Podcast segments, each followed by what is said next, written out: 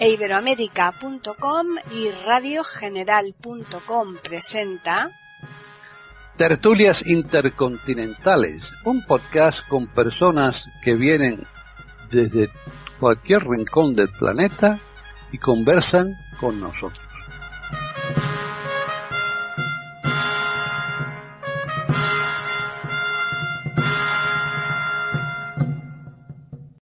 Tal? Bienvenidos un día más a Tertulias Intercontinentales en iberoamérica.com. Soy Paqui Sánchez Galvarro y hoy pues tenemos la tertulia que grabamos los jueves, pero que como siempre se emite aquí en iberoamérica.com los lunes y están hoy pues en un pleno absoluto un pleno total, es una maravilla. Así que vamos a saludar a la doctora René, ¿qué tal? ¿Qué tal, Paquita? ¿Cómo estás? Un gusto, como siempre, estar acá en Tertulias Intercontinentales. Un gusto estar acá con los queridos contertulios. Un gusto estar con los oyentes en iberoamérica.com, que nos sintonicen, que nos escuchen, que nos, que, y que podamos aportar cosas que puedan ser útiles o interesantes en nuestros comentarios. Así que, como siempre, un placer y muchas gracias. Bueno, pues ahora nos vamos a las Islas Baleares porque ahí está Gabriela Isa. Hola, buenas tardes, Paqui, compañeros. Encantado de volver a reencontraros. Muy bien. Y otra, otro miembro de aquí de la tertulia que llevaba un par de semanas ausente por diferentes motivos es Davis Oneto, que está en Italia y que eh, aquí está ya, pero bien, bien, bien contento de participar, ¿verdad, Davis? Claro, contentísimo y os agradezco muchísimo por permitirme participar. Un agradecimiento especial a los contertulios, a Paquita y a, los oyentes de este maravilloso podcast que es iberoamérica.com. Y ya finalizamos en Chile con Jorge Muñoz. ¿Qué tal, Jorge? Hola Paqui, hola queridos amigos de Tertulias Intercontinentales. Un agrado estar nuevamente compartiendo con todos ustedes y con nuestros auditores.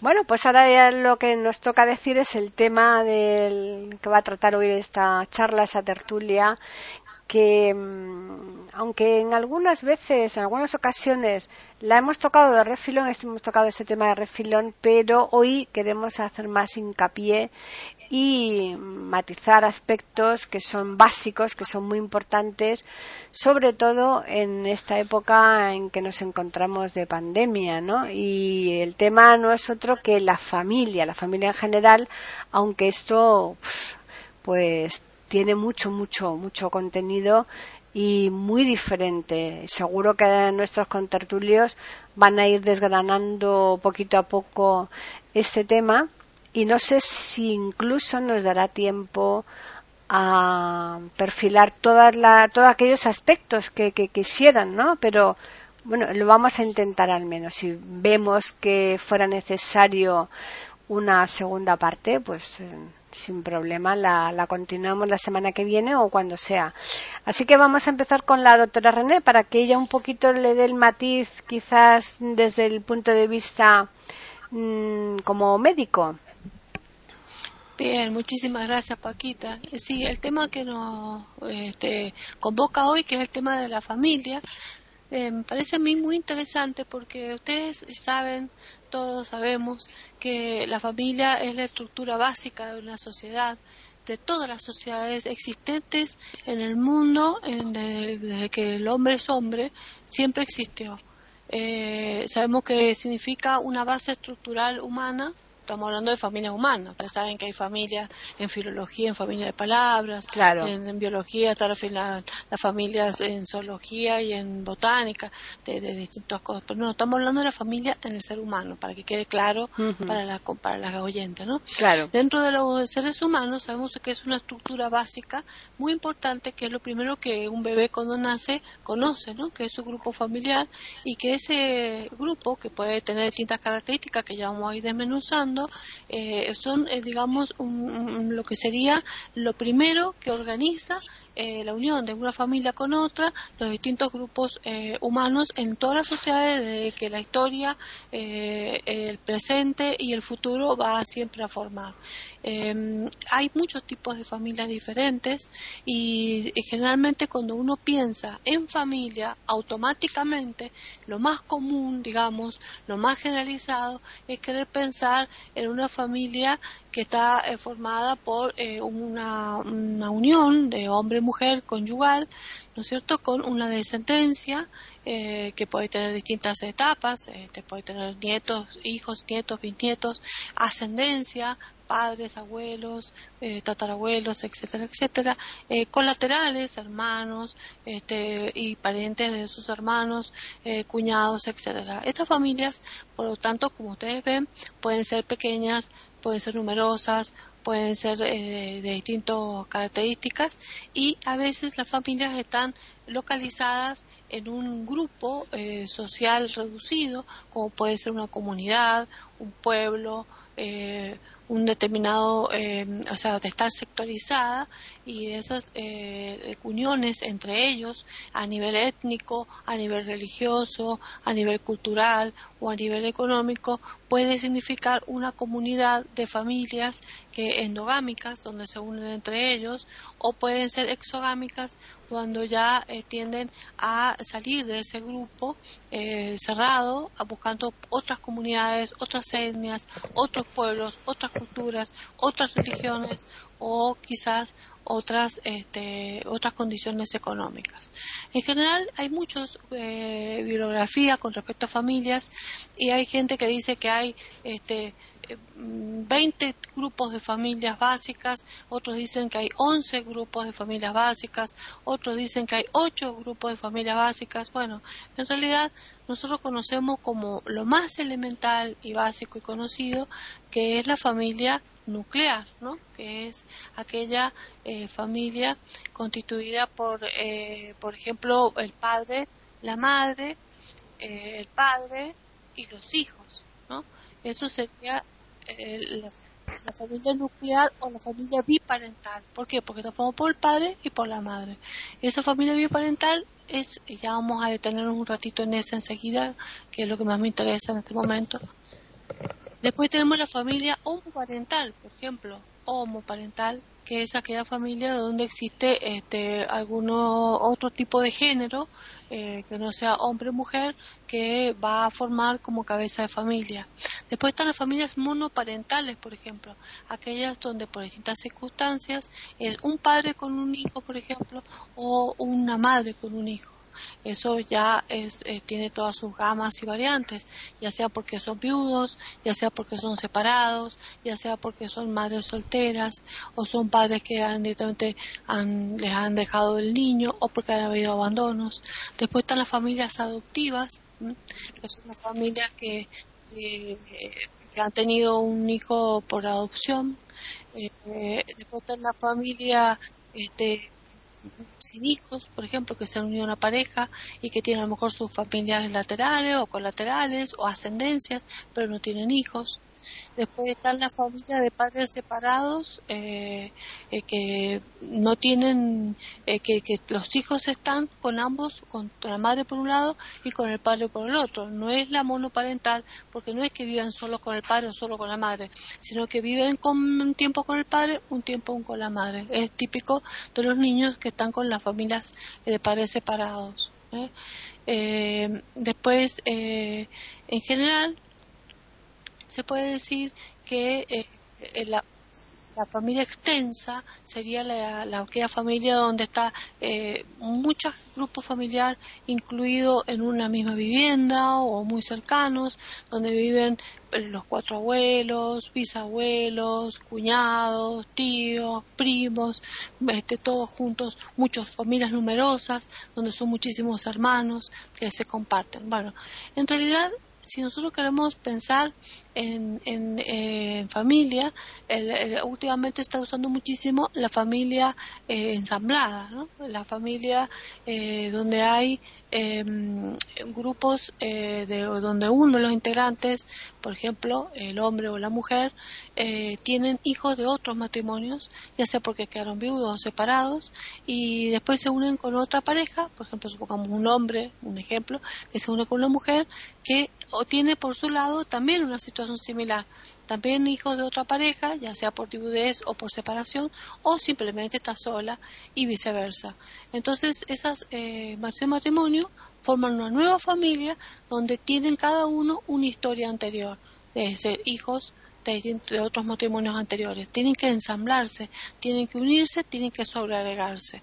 Entonces, yo diría que en esta variedad, de esta amplia gama de familias, diría que la familia, eh, la clásica, la familia, la, la que nosotros conocemos eh, como familia común, ¿no? que es eh, eh, donde está el padre, la madre con los hijos, que es la familia más estable, es la más saludable desde el punto de vista social, psicológico y económico para una sociedad. No digo que sea la perfecta, digo que es eh, lo más saludable en qué aspecto. Para un médico es lo que tiene más estabilidad en salud. ¿Por qué? Porque cuando hay, eh, se ha comprobado médicamente, por lo menos yo lo he comprobado desde mi profesión y en las lecturas médicas, que cuando existe papá, mamá, hijos este, con abuelos, por supuesto que no necesariamente tienen que convivir con ellos, pero estar en una familia en estado de situación estable, sin viudez, sin separaciones, eh, sin intermediarios y sin factores exógenos, económicos, sociales, este, que estén este, eh, o de salud que estén influyendo, estas familias tienen más larga vida, menos gasto eh, en la parte económico-social para el Estado eh, porque las obras sociales eh, se encuentran con que esa familia no tiene problemas psicológicos, menos gastos en psicología y en psiquiatría, menos gastos en enfermedades en los niños este, y menos gastos para este, dar subsidios o aportes diferentes para esas familias. Mientras que las familias que traen problemas, o sea, lamentablemente, eh, porque son monogámicas, porque son, este, o, perdón, eh, que son monoparentales o porque son homoparentales o porque son ensambladas, eh, suele haber más discordia, ahí necesitan psicoterapeutas, necesitan psicopedagogos, necesitan subsidios para escuelas especiales, eh, necesitan, a veces tienen problemas de salud, ambas, ambos por situaciones de estrés, necesitan un apoyo económico de subsidio para alimentación, bueno, es, es, bastante complejo. Entonces, en este esta gran gama de variedad que les he dicho, existen a su vez muchas más gamas y posibilidades que podemos seguir charlando y charlando, que lo van a seguir charlando en el grupo, por supuesto acá en los contertulios, que pueden irse agregando y sobreagregando a, a los conflictos que todos estos grupos humanos pueden sufrir desde el exterior. ¿eh? o sea, lo exógeno, digamos, no solamente lo endógeno, porque supongamos que en estas familias que aparentemente nosotros consideramos como estables, aparece eh, una discapacidad o una multidiscapacidad o una enfermedad crónica o aparece eh, algún trastorno psicológico o psiquiátrico o aparece este, un niño prematuro o aparece una, una persona anciana con Alzheimer que hay que contener este, o aparece una pérdida de trabajo eh, y no hay, un problema grave económico, este, quedan este, para, de paro la familia, este, o aparecen trastornos de conducta de los chicos, o alguien se infiltra y aparece la droga, aparecen los tóxicos, el alcohol. Eh, es poco común encontrar esto en las familias estables, pero puede aparecer. Entonces ahí ya se desarma esto que aparentemente decimos que es más saludable cuando hablamos de familia estable.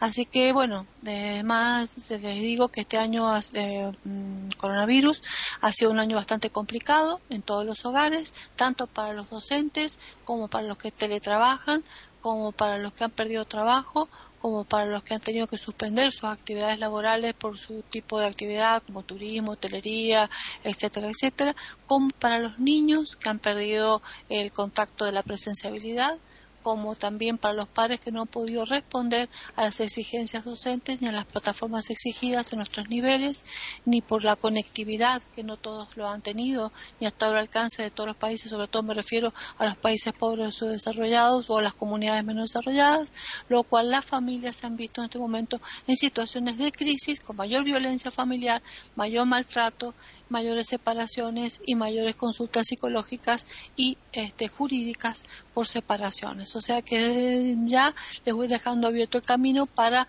una, un sinfín de aristas y posibilidades para hablar sobre familia. Gabriel.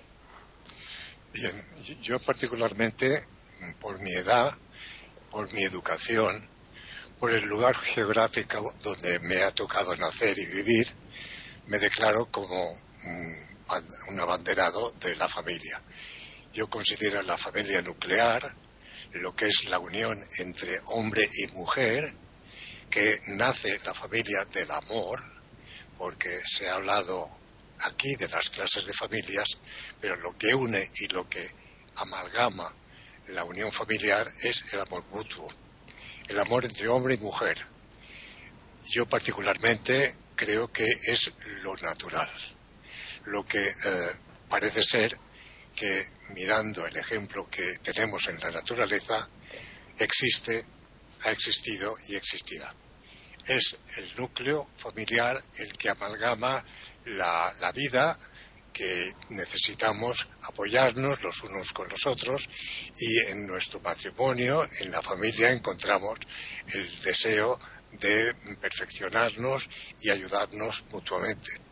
La familia, como se ha visto, eh, incluso demográficamente, los estados, eh, bueno, en sus, eh, legislaciones, en sus, en sus disposiciones que regulan la convivencia, protegen la familia como un bien.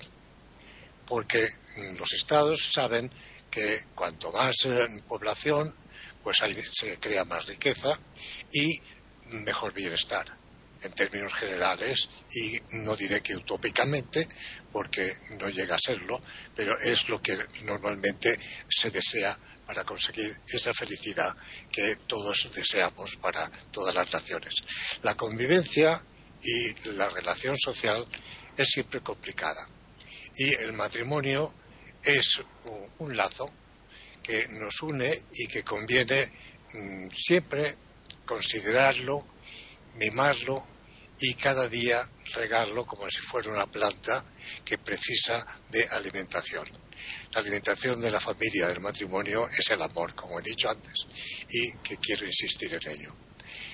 Las familias, como se ha visto, son mm, de una pareja con descendencia, pueden ser varios hijos, eh, depende de la voluntad de cada matrimonio, el número de hijos que desean procrear y eh, también cabe la posibilidad de convivencia con ascendientes, con padres y abuelos, e incluso con eh, parientes colaterales, como pueden ser cuñados, hermanos, sobrinos, colaterales de primer grado, de segundo grado, primos. Normalmente el matrimonio eh, lo compone, eh, o a mi entender, lo que yo tengo visto y vivido, es el matrimonio con sus hijos, y si acaso con ascendientes. Entonces, eh, la vida matrimonial implica ejemplarizar la vida para que los hijos conozcan los valores que nosotros podemos imprimirles y darles un cauce para dirigir su vida en un mejor sentido, no solamente proporcionándoles alimento y ropa, vestimenta y cobijo, sino un ejemplo de vida y los mejores consejos para resolver sus problemas, siendo juveniles, adolescentes o ya mayores incluso. La familia se dispersa. Normalmente, cuando se alcanza la mayoría de edad, los hijos quieren vivir su vida, eh, luego contraen matrimonio o viven en pareja con otra persona del mismo sexo o de distinto sexo, no entro en este tema, ni tampoco no me importa grandemente, lo importante es vivir feliz y considerar que la unión entre hombre, mujer o hombre y hombre y mujer y mujer es para ayudarse mutuamente y consagrarse a ese sentimiento al que yo me he referido que para mí es tan importante como es el amor. Y dejo paso a mis compañeros para que continúen. Ahí hay una canción de Maritrini que se llama precisamente Amores y refleja maravillosamente en, la letra, ¿no? Lo que es el amor, ¿no? Porque hay, hay varias mm, partes en la canción, pero por ejemplo una de ellas dice, el amor es como tierra que hay que arar y sembrar, ¿no? Hmm. O el amor es una barca con dos remos en el mar. Es una conquista diaria. Sí. el, matrimonio, el matrimonio bien llevado, bien hmm. conseguido, es una conquista diaria. Yo afortunadamente puedo decir que llevo 58 años casado con la misma persona y tan enamorado como el primer día. Pues eso es una maravilla, desde luego. Ahora pasamos a Davis. Bueno, que ya estamos con una visión del amor como no simplemente un idilio, sino también como una pelea, como una conquista, como una conquista, perdón, como una cosa que no siempre resulta fácil, ¿no? de alcanzar. Y lo mismo es con la institución familiar, la de que hablamos ahora, la de la, de la que estamos hablando. Vamos a ver. La familia es una una institución que hoy como hoy es en crisis, está en crisis por un montón de razones que es difícil individuar y es difícil explicar. ¿A qué se debe esa, esa crisis que afecta a la familia? Bueno, es una crisis que depende claramente sí del coronavirus, pero el coronavirus es simplemente lo que ha hecho que estallara esta, esta crisis. Es un motivo más que ha producido crisis entre los miembros de las, de las familias, ¿no? Eh, la verdad es que la familia estaba en crisis antes del coronavirus y el aumento de los divorcios, el aumento de las dificultades económicas, claramente ha sido una preocupación más que no ha hecho bien para la salud de la familia misma. Y eso es una cosa que tiene mucho que ver con las aspiraciones que el, individuo moderno, el hombre moderno, eh, la mujer moderna tiene que sacar adelante en este siglo XXI. Es un siglo que ya hemos llevado a un quinto, hemos pasado un quinto de este siglo XXI parece que es bastante un siglo que evidencia la dificultad de vivir juntos. Es difícil vivir juntos. Se busca muchísimo la felicidad, se cree que la felicidad es algo merecido, es algo debido, es algo que se puede alcanzar con mucha facilidad. No se cree que el sacrificio sea una dimensión que forma parte de esta vida así que se intenta construir una institución familiar sin problemas, sin preocupaciones, pero las preocupaciones abundan. Abundan desde un punto de vista económico, pero también desde un punto de vista de las relaciones sociales, también desde un punto de vista casi casi político, en el sentido de que la familia forma parte del Estado y el Estado como tal como organismo que gobierna un, territorio está en crisis, esos también. Bueno, y lo que quiero añadir es que la familia para mí está en crisis porque, porque el individuo está en crisis, porque la vida del individuo es difícil que pueda eh, conseguir un sentido. La vida del hombre de hoy es una vida que conlleva lo que Marx habría llamado alienación. Estamos fundamentalmente alienados. Es difícil de entender, pero es así. No nos hacemos las preguntas básicas que nos permitirían salvar la institución familiar. Es decir, ¿por qué estamos trabajando? ¿Qué sentido tiene nuestro trabajo? ¿Tiene sentido trabajar para nosotros mismos? Se puede hacer que nuestro trabajo pueda beneficiar a los demás, ¿o no? Así que Yo creo que la crisis de la institución familiar es debida fundamentalmente al solipsismo del ego. Es la enfermedad del siglo XXI para mí, el solipsismo del ego. Es decir, la dificultad que cada quien tiene cuando quiere relacionarse, en, enlazar una relación con los demás. Es un solipsismo porque porque nosotros nos ponemos antes que los demás, antes de los demás, antes nosotros y luego los demás, antes nuestras exigencias, luego la de los demás. Y, esto se llama solipsismo, porque en verdad a los solipsistas las relaciones les sirven solamente para destacar la importancia que ellos mismos tienen. Y eso me parece bastante peligroso. Bueno, de momento paro aquí, luego seguiremos con ese discurso. Muy bien. Jorge. Bueno, en términos muy generales, se entiende por familia un grupo de personas relacionados por un vínculo de consanguinidad y afinidad. A esto habría que agregar también la existencia de un proyecto vital común para tener una familia. El empresario e intelectual inglés Federico Engels estudió escribió un libro sobre el origen y desarrollo de la familia, la propiedad y el Estado. Y en este texto, este intelectual distingue tres grandes etapas, salvajismo, barbarie y civilización. Queda claramente mostrado y descrito en estas tres etapas que el desarrollo de la familia va de un estado primitivo de evolución a una evolución cada vez mayor. La familia parte con los albores de la humanidad, tal vez por un sentido y necesidad de supervivencia. Ya el Dios de la Biblia le grita al hombre, creced y multiplicaos. Para multiplicarse necesita la vida en pareja. Por supuesto que la familia primitiva era completamente distinto a lo que hoy entendemos por tal, ya que ahí la promiscuidad era absoluta, tanto así que era muy difícil distinguir quién era, el padre de los hijos y por eso es que las primeras familias se fueron estableciendo en base a una línea materna, en base a la madre. Eh, la necesidad de supervivencia fue creando también roles y diferenciando al hombre y a la mujer.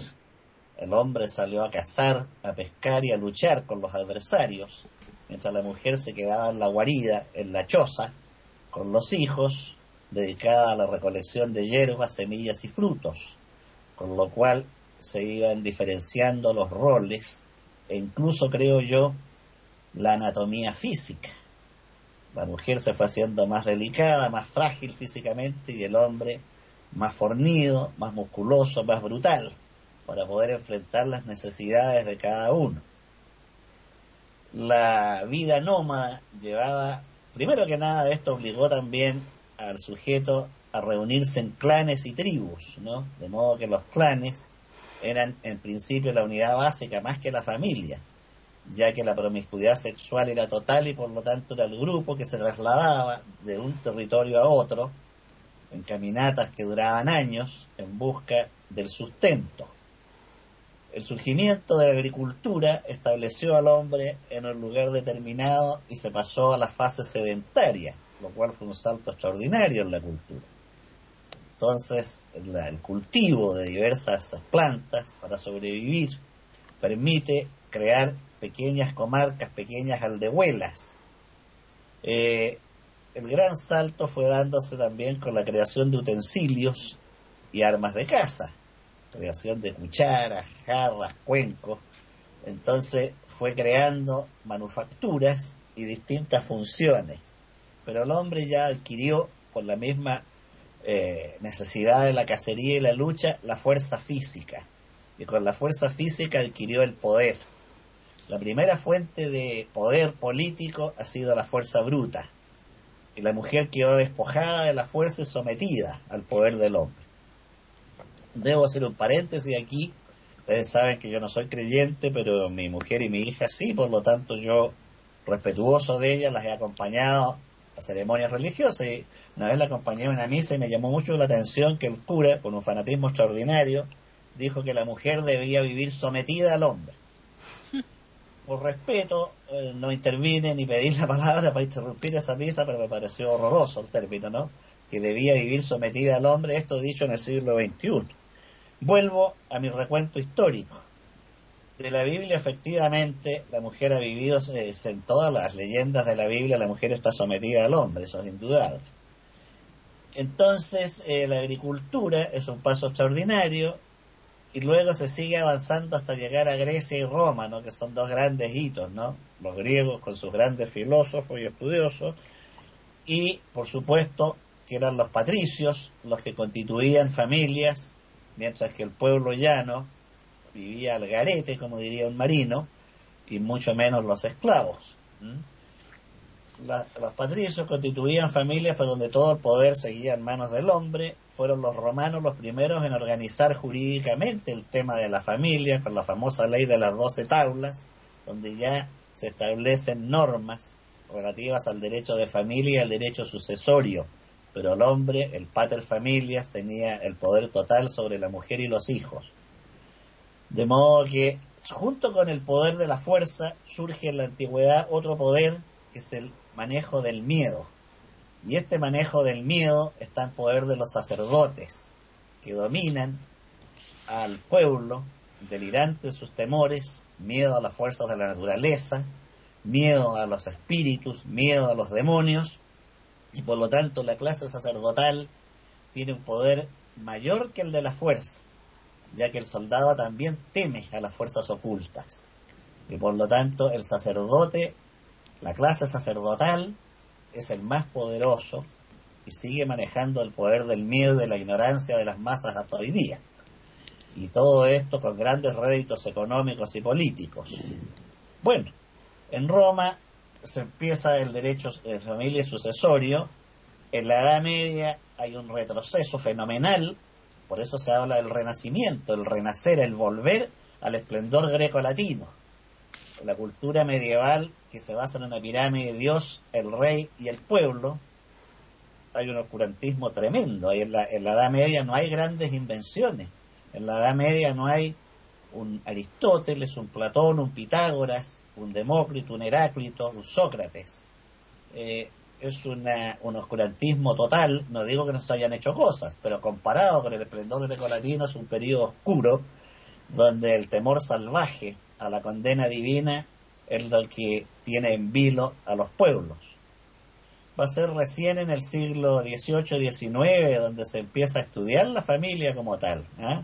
aparecen estudiosos y surge la familia. Pero hay una palabra que no hemos tocado a mí, que para mí resulta extremadamente significativa e incluso misteriosa, la palabra hogar. El hogar es el fuego, es el lugar donde se enciende la lumbre, el horno, la chimenea, el brasero. Pero curiosamente hogar también significa familia. Una persona hogareña es una persona que ama la vida en familia. Esta mujer, este hombre son hogareños. El fuego es misterioso porque de las épocas más antiguas sirvió al hombre para ahuyentar a las fieras y ahuyentar a, las, a los demonios, a los espíritus. El fuego siempre ha formado parte de las ceremonias religiosas, de los sacrificios. El hombre tuvo el dominio del fuego para dominar a las fieras. Y sigue siendo, en épocas muy posteriores, el fuego convoca, reúne. Es fácil imaginar aquí en la cordillera de los Andes al arriero, en las alturas cordilleranas, mientras el viento aúlla y la oscuridad encoge el corazón y nos aterra, dos o tres arrieros sentados junto al fuego bebiendo café hirviente y contando leyendas antiguas de sí mismos y de sus antepasados, y es el fuego el que convoca, reúne y conjura a los demonios. Por lo tanto, la familia, que es grupo, el fuego es la que agrupa y convoca, y esto fue desde tiempos ancestrales. De ahí el vínculo entre fuego y familia, fuego y hogar. Imaginen ustedes un invierno crudo en Europa y que no tengan fuego, que no tengan calefacción en la casa, que no haya hogar. Por eso se habla del calor de hogar. El misterioso fuego está también en el centro de la familia. Ahora, por supuesto, tenemos la estufa eléctrica u otro tipo, pero siempre simbolizando el fuego, el fuego convocante y que reúne. Por el momento voy a quedar aquí con esta imagen, con esta metáfora del fuego y la familia para ceder la palabra. Muy bien, pues volvemos otra vez a René. Bueno, me quedo así subyugada y encantada con la poesía de Jorge, como siempre, porque comparto con él totalmente esa sensación. Las imágenes que él describió fueron muy interesantes. No sé si a los oyentes y a ustedes les llega como a mí, pero realmente es así, el fuego, la luz, la lumbre, eh, siempre, siempre la sensación que el hombre tiene de que descubrió el fuego, de encontrar la luz, cuando uno enciende una vela, cuando uno quiere encontrar luz, no es lo mismo que la luz eléctrica.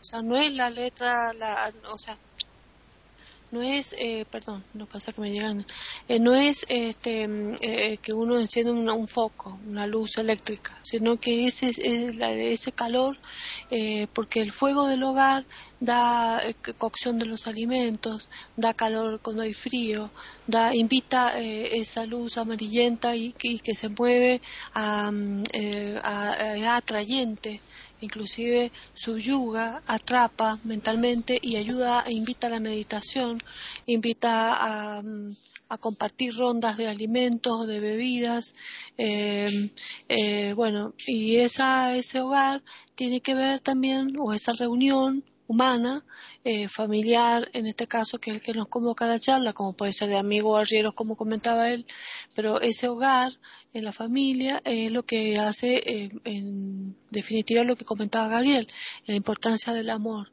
porque siempre tiene que haber amor para que esto se reúna. Yo ahora quería hacer hincapié en las familias ensambladas, que es una cosa que está muy al corriente hoy en nuestras sociedades, al igual que las familias de, de, parejas homosexuales. Son dos situaciones eh, muy actuales, ¿no? Y que la gente que está acostumbrada a la familia clásica nuclear le cuesta asimilar, pero es una realidad vigente. Eh, yo pienso que para que una familia pueda reunirse, si un hombre y una mujer eh, se enamoran, eh, y tienen cada uno eh, hijos de otras parejas, como les dije antes, ya sea porque sean viudos o por divorciados, eh, este, o simplemente pueden ser este, del mismo sexo, porque hayan tenido una experiencia anterior con hijos, uno de los integrantes o, los dos integrantes, ustedes piensen que no es cuestión de decir, bueno, yo te quiero, yo, vos también, vos tenés hijos, sí, sí, bueno, reunámonos este, hoy acá en, este, en mi departamento que es más grande o en mi casa que es más grande, creo que vamos a caber todos, los chicos se van a llevar bien, las edades son más o menos similares. No es así.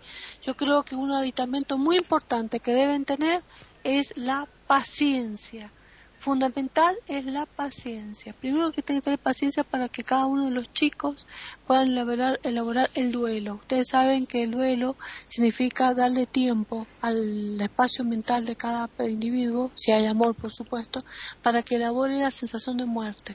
Imagínense que un niño que no tiene su papá o no tiene su mamá y que tiene que aceptar un padrastro o una madrastra, tiene que eh, sentir que ha muerto la vida que antes llevaba. O sea, ese hogar al que estaba acostumbrado murió. No va a ser más, no va a existir más. Eso lleva un proceso evolutivo mental. Los padres de ambos niños, eh, o sea, ambos padres nuevos, eh, para formar otra familia, con otros hijos, este, o sea, ustedes con ustedes y con los otros, con nosotros, ustedes, ustedes y nosotros. Va a ser una situación bastante complicada donde si no hay paciencia y para eso se necesita mucho amor para que cada uno de los niños y cada uno pueda elaborar su duelo, su proceso, su aceptación, lograr en la relación afectiva de los chicos con el cónyuge nuevo, con el padrastro o la madrastra, y cuando eso se haya recién solucionado y cuando eso recién se haya respetado, consustanciado y haya pasado por las etapas evolutivas mentales que debe pasar todo, todo individuo, recién ahí creo que estarían preparados para poder reiniciar, por más amor que haya por parte de la pareja, reiniciar esa nueva vida de familia ensamblada. Eso es, me parece, básico y fundamental. Y con respecto a la homosexual es lo mismo. Eh, hoy, eh, yo, por ejemplo, cuando trabajaba como médico pediatra, nunca, como esto es nuevo, nunca tuve esa experiencia, pero sí tenía la experiencia de la importancia que era para mí que al consultorio, cuando traían un bebé recién nacido, hasta cualquier edad del niño, acudieran ambos, papá y mamá. ¿no es cierto? Si en este caso hubiera trabajado hoy y hubiera acudido mamá, mamá, papá, papá, para mí hubiera sido lo mismo. Lo importante es que uno de los dos de las dos integrantes del conyugal debe eh, cumplir rol.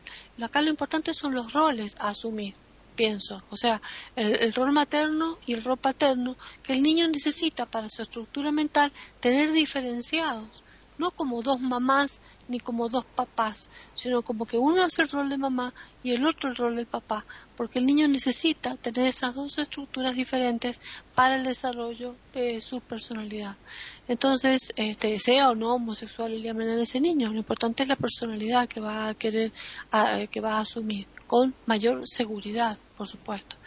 Eh, sin embargo, es muy, era muy feo cuando llegaba la madre con tres, cuatro niños, los padres ausentes, este, sobre todo los padres que viajan, este, o los padres que trabajan mucho, nunca hace presencia en, las consultas pediátricas, cuando eh, el niño debe ser asistido eh, eh, sea o no nuclear la familia, debe ser asistido por varios elementos, por varios integrantes. Si no hay alguien que pueda cumplir ese rol directo, tiene que haber un avúnculo. Avúnculo se considera a ese familiar que cumple la función del rol ausente. Supongamos que es una madre que trabaja muchísimo, trabaja 24 horas al día o cuando está en casa los chicos están durmiendo. Eh, el avúnculo lo puede hacer una abuela, lo puede hacer una hermana de la, de la madre que hace de tía. Pero lo importante es que esa figura materna, ese rol materno está representado por alguien.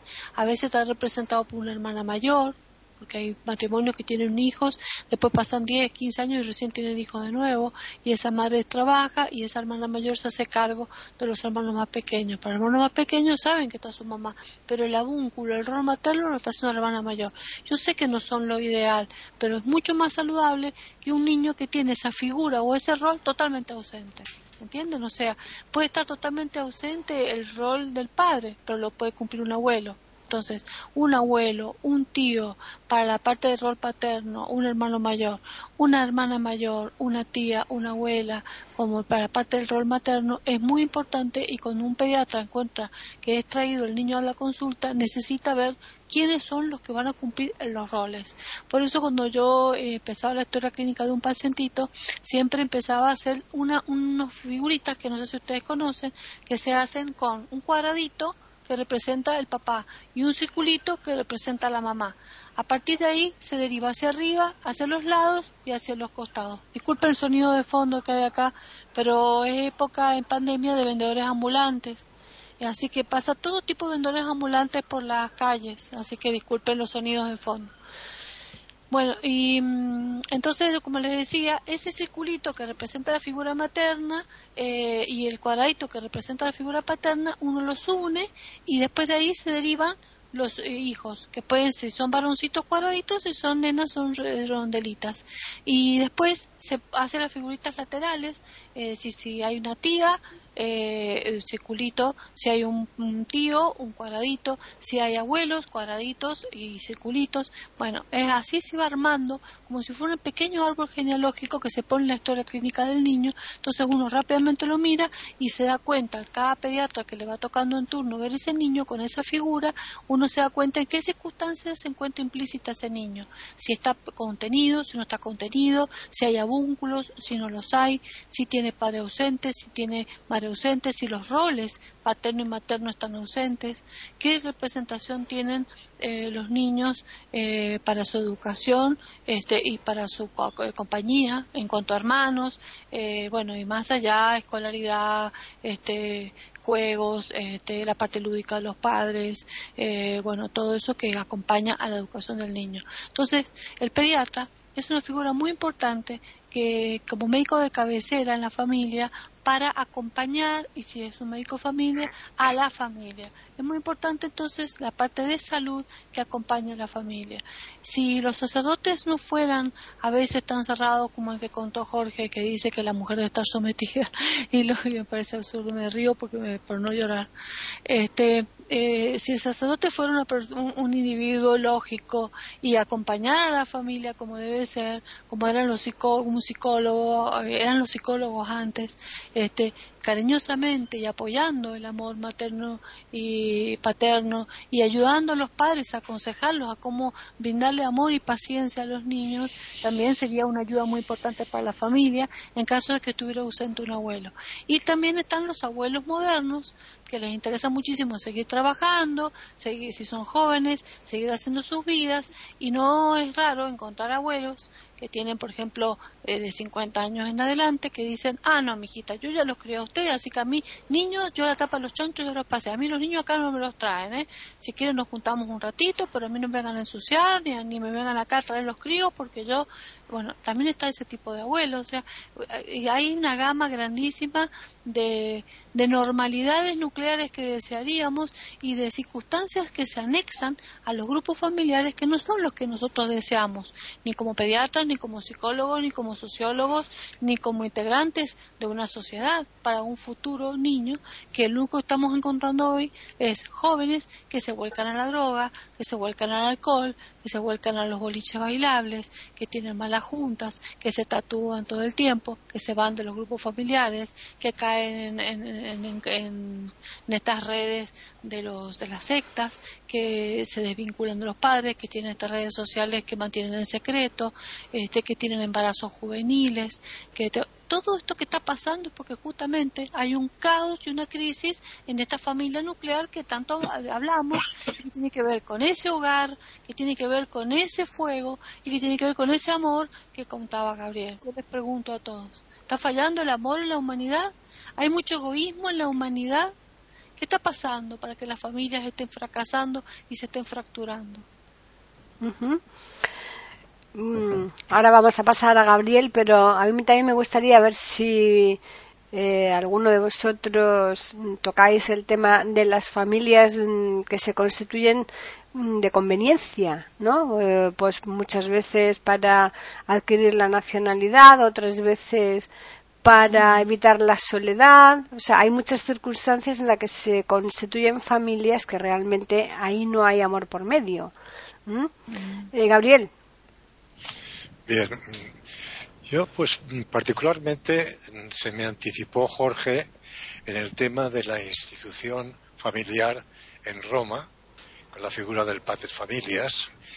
En el área cultural en el que nos movemos, en España, y la herencia que hemos dejado en, América, y particularmente pues Italia, en este área en la, que nos movemos, en el área cultural, como digo, la figura de la familia prevalece íntegra, mm, desde luego con las desviaciones propias de las que se han estado hablando.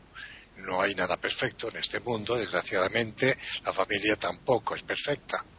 Sin embargo, y llevando también al tema del hogar, que indicaba Jorge, efectivamente, hogar, home, sweet home, dicen los americanos, eh, hogar, dulce hogar.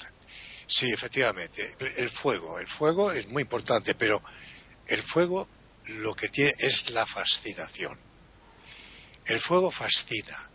No hay nada mejor que pararse en la chimenea, en el hogar, viendo arder el leño, las llamas, las figuras que forma la llama cuando quema el leño, la madera, y puede pasarse horas y horas y horas con esa fijeza, esa como eh, tema hipnótico que nos proporciona el fuego. También hay familias en los trópicos y no hace falta del hogar del fuego, querido Jorge. La familia en, los trópicos, incluso en Sudamérica y, en otras zonas de, África, que no, no, emplean el fuego con la necesidad de los países que somos más gélidos del norte de Europa, también forman este, este grupo que llamamos familia. Familias, eh, hay, como se ha dicho, de toda índole, de toda clase. Tampoco puedo estar de acuerdo ni compartir la idea tan, tan negativa que tiene Davis de la familia. Yo considero que efectivamente en este mundo imperfecto no podemos hablar de instituciones perfectas, pero está en el ánimo del hombre alcanzar lo que llamamos felicidad y nadie sabe lo que es. Efectivamente, nosotros buscamos el bienestar el bienestar propio y el de los nuestros, que, los que tenemos más próximos y a los que queremos y a los que debemos nuestra protección y queremos que se desarrollen. Y eso es lo que para mí es la familia. Eh, crisis familiares las hay, no hay duda. Los tiempos son difíciles por las razones que se han aducido aquí, que son muy ciertas, y lo que apuntaba ahora mismo Paqui, pues sí, eh, realmente es triste tener que confesar que se hace uso de esta institución para unos propósitos que para mí son espúreos, como es, por ejemplo, los matrimonios de conveniencia, que en la, en la historia ha habido siempre, en las clases altas sobre todo, porque en las clases bajas, o sí tal vez, en las culturas, por ejemplo, islámicas y las, eh, en las familias gitanas, eh, los matrimonios entre niños, eh, son aberraciones. Yo considero que el hombre tiene una propensión a estropearlo todo pudiendo ser la cosa, no diré perfecta, pero sí más o menos llevadera, nos desviamos del camino y siempre cogemos la droga más difícil, donde más difícil se, se puede realizar el camino. En cuanto a la familia, para terminar y dar camino a los demás compañeros, yo soy muy partidario de familia. Yo amo mi familia. Tengo eh, familia dispersada por toda la península. En Barcelona está mi hija. En Valencia tengo, tengo familia. En Madrid tengo familia. En Andalucía, de donde proviene mi mujer, tenemos familia. En, el norte tengo familia. Mi hermano eh, vivió y se casó con una vasca, en la palabra. Pero en un momento determinado, pues uno siempre tiene el deseo de reunirse, el deseo de, compartir y sobre todo de saber de la vida de los demás y ayudar si es necesario ayudar o ser ayudado. David. A ver, eh, yo creo que mm, en esa idea que, que tenemos en esta sociedad en la que vivimos de familia, hay una cosa, hay algo ideológico hay algo ideológico y yo creo que hay que hacer una, un trabajo de, destructuración, para así decir, ¿no? Para, para vivir un poquito más pegados a la realidad. En estos tiempos tenemos que destacar, desgraciadamente, que la familia es el lugar en que se consumen los más eh, eh, graves episodios de violencia del hombre sobre la mujer, por ejemplo. Eso es un, dato, desgraciadamente. Porque eso se cumple, porque eso tiene lugar, no se sabe. Las causas es difícil individuarlas. Pero un montón de casos de violencia sobre la mujer se tienen lugar en la familia. Y desgraciadamente hay que, hay que darse cuenta de esto. La familia no es solamente el, hogar, que a mí me gusta mucho a mí también me, da muchísima felicidad pensar en la familia como a una unidad, como a una institución capaz de hacer que los hijos crezcan, que puedan efectivamente gozar de las más grandes eh, satisfacciones que pueden alcanzar. ¿Por qué no? Pero la, la verdad es que efectivamente en este momento la familia a mí no me parece esto a mí no me parece esto. Yo vengo de unos coloquios con los padres de mis alumnos, de mis estudiantes, y me dicen que los, los chicos tienen siempre en su mano el teléfono, que cuando hay que cenar no ven sino, eh, sino el teléfono, que cuando hay que hablar no hablan porque eh, tienen una dimensión secreta de su vida que los padres no pueden saber. Y los chicos nos hablan, no, no hablan con los padres de las clases que están siguiendo, que están viviendo, y, y, ese diálogo y ese amor a mí me parece bastante difícil de individuar al día de hoy. Yo veo familias que efectivamente hay padres que después de haber divorciado se pueden enlazar otras relaciones con, con otra mujer que ha tenido esa también un fracaso en su matrimonio. Y para mí está bien. Yo estoy perfectamente de acuerdo con, con eso pero los chicos que tienen que crecer qué dirección de vida pueden, pueden sacar adelante es decir cuál es el proyecto de estos padres ¿Cómo se puede pensar que exista sin la intervención incesante, sin cesar, de los padres un diálogo entre, entre hijos de diferentes matrimonios? Esa es la realidad, por lo menos es la realidad que se ve en Italia. Yo en Italia veo esto. En Italia tenemos hasta familias mononucleares. Es decir, que una persona single es considerada familia. Y tenemos muchísima gente que está así, que vive así. Es soledad, es miedo, es delusión. ¿Qué es esto? No se lo puedo explicar yo. Yo no soy tan adentro a, lo sociológico para poder dar una explicación exhaustiva de todo lo que estoy hablando. Pero vamos a ver, también otra cosa que sugería antes Paquita, que cuando se puede, cómo se pueden detectar los matrimonios por conveniencia y los matrimonios por amor.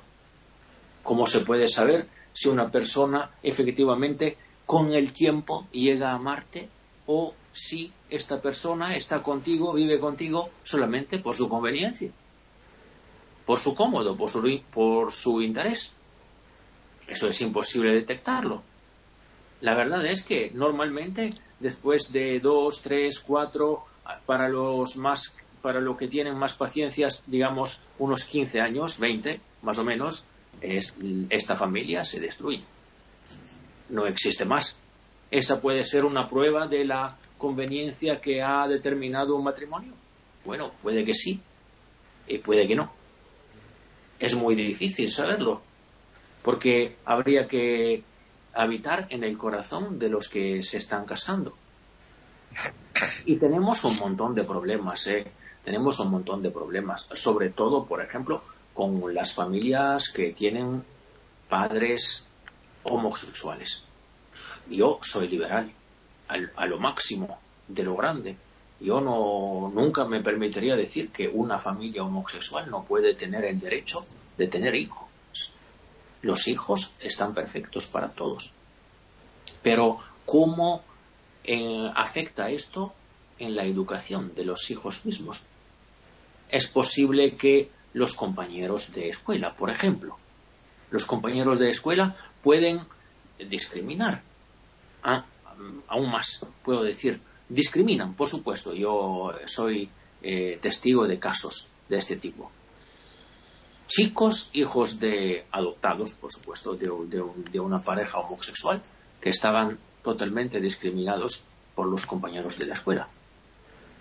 Eso ocurre y qué tenemos que hacer, cómo se tiene que trabajar desde un punto de vista cultural para que eso no ocurra.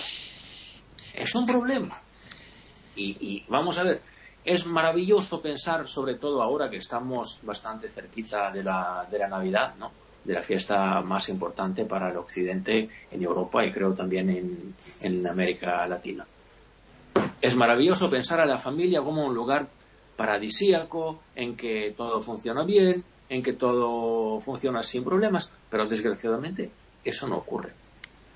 Sobre todo cuando la angustia por una pandemia como la que estamos viviendo afecta a la psique, a, a la tranquilidad, a la serenidad de los miembros de las familias.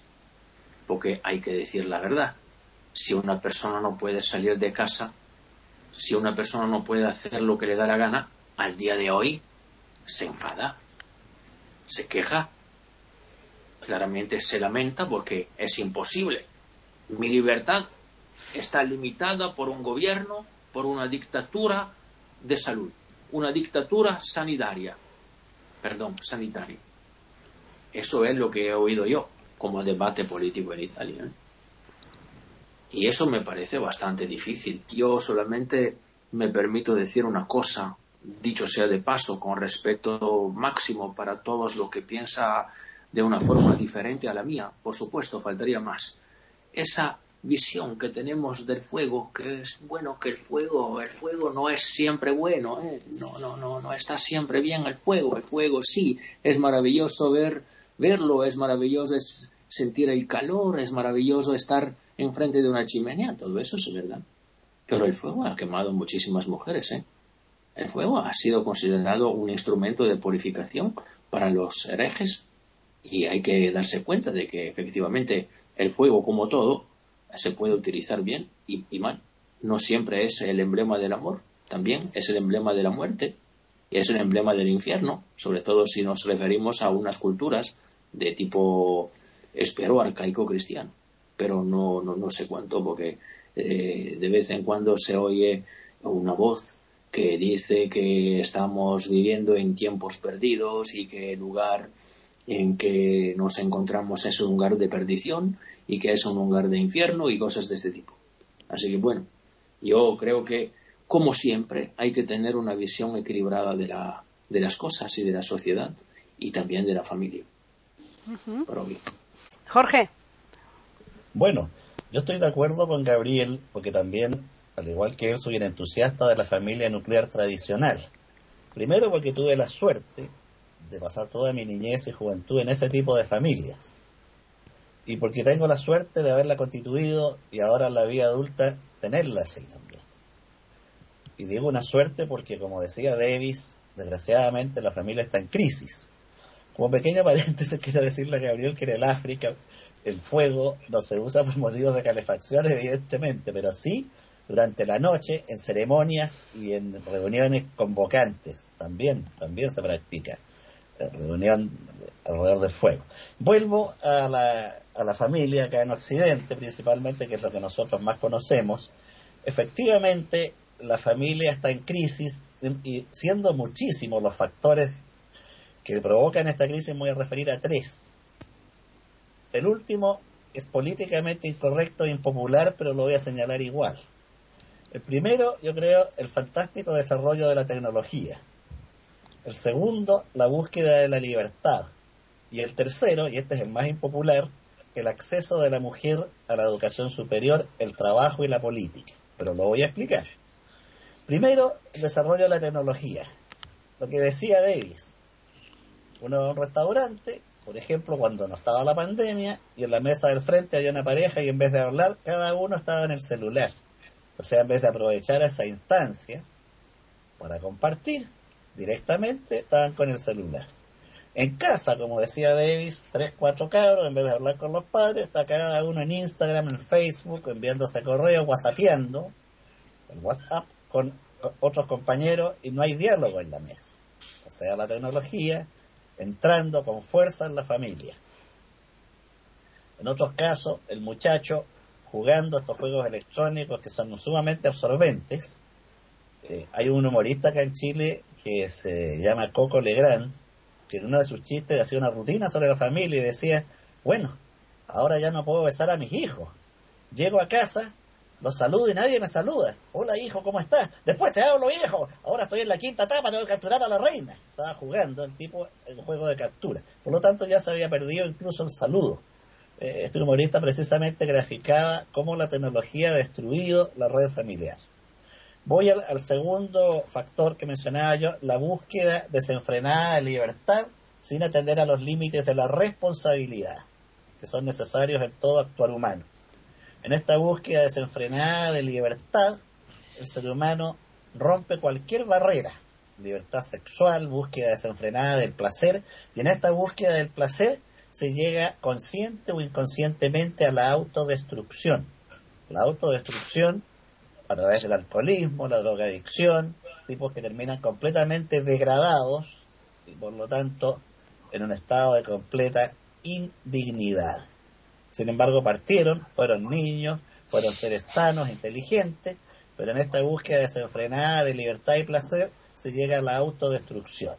Y voy al tercer factor, que es más polémico, el ingreso de la mujer a la educación superior y al trabajo y a la política y a las gerencias empresariales, etcétera, muy merecido porque hay mujeres con extraordinario talento y habilidad en todas las áreas.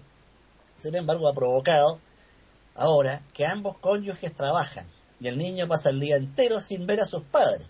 El chiquito de 3, 4 años ve solamente a la nana. No sé cómo le dicen en España, acá decimos nana o la empleada doméstica, y, por, y muchas veces la nana es una persona de escasísima cultura, que puede ser bien intencionada, pero con el lenguaje no es el adecuado, no tengo nada contra este sector, o costumbres, entonces la madre, el padre llegan en la noche agotados, cansados, malhumorados a veces con los problemas de la oficina, lo único que quieren es acostarse porque el otro día tienen que levantarse a las 6 de la mañana. Nuevamente se destruye la vida familiar por el acceso de la mujer al trabajo. No digo que no lo merezca, no digo que no tenga talento, no estoy hablando en contra de la mujer. De hecho, yo he vivido casi entre puras mujeres, porque mis hermanas son mujeres, mi madre era mujer, solo mi padre y yo éramos hombres, ahora vivo con mi hija y mi esposa, de modo que sigo siendo minoría. Pero la nueva modalidad de trabajo, en que la mujer eh, está todo el día fuera del hogar, los niños no ven a sus padres. Y sin embargo, aparecen las autoridades gubernativas y los psicólogos diciendo que hay que compartir con los hijos, hay que contarle cuentos de hada al niño antes que se duerma. ¿Y cuál los padres va a llegar a contar cuentos si lo único que quiere es dormir porque viene como bolsa de cansado y él sabe que al otro día tiene que entregar 10 informes y va recién en la mitad? Entonces, ¿de qué diálogo familiar están hablando? Entonces, aunque esto sea impopular, hay que decirlo, estos cambios en la mujer, curiosamente han tenido un impacto tremendo en el hogar. Una mujer podría decirme perfectamente, con todo derecho, bueno, ¿por qué no se queda el hombre criando en casa y trabaja la mujer? Perfecto, yo lo acepto, pero tampoco se da. Estos son tres de muchísimos factores que están destruyendo la vida de familia. De hecho, aquí en Chile hay más divorcios que matrimonios en este momento. Las parejas se casan ya mucho, a una edad mucho más avanzada apurado, tienen uno o dos hijos como máximo, por esta situación que decía yo laboral. O sea, ahora todo está centrado en acumular patrimonio. Todo concentrado en acumular patrimonio. Y por lo tanto el afecto pasa a segundo plano. Así hincapié Gabriel en que la base del matrimonio es el amor.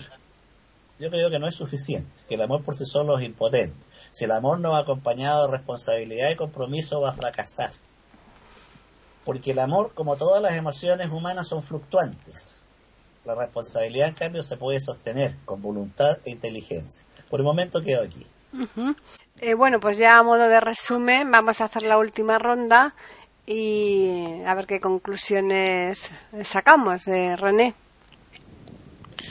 Bueno, la verdad que bastante interesante todo lo que lo que han estado comentando todos y analizando, ¿no? Entre el pasado el presente, lo místico, lo real, lo actual, eh, para que los oyentes tengan variadito y saquen también sus conclusiones y nos escriban a ver qué opinan, si tienen algo más que agregar de lo que nosotros hemos podido exponer en esta mesa.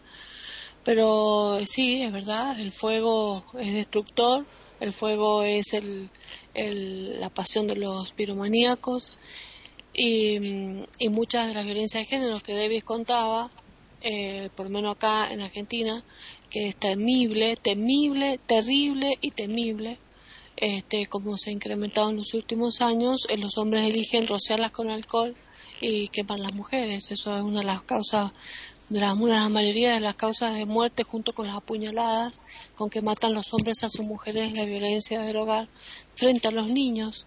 O sea, miren qué familia, ¿no? Familias nucleadas, o sea, nucleares, familias normales, entre comillas, y nos encontramos con estos crímenes que han ocurrido últimamente. Bueno, todo esto yo pienso que tiene como sustrato eh, una, una exigencia muy grande que la sociedad está sufriendo en los últimos, eh, digamos, digamos que desde el año eh, 1950, digamos que los últimos mitad del siglo XX y comienzo del siglo XXI, se ha notado, eh, se ha incrementado esto, se ha potenciado con eh, la exigencia, la ambición, la competencia, con la ambición humana y con, con los roles distintos, los papeles de la mujer.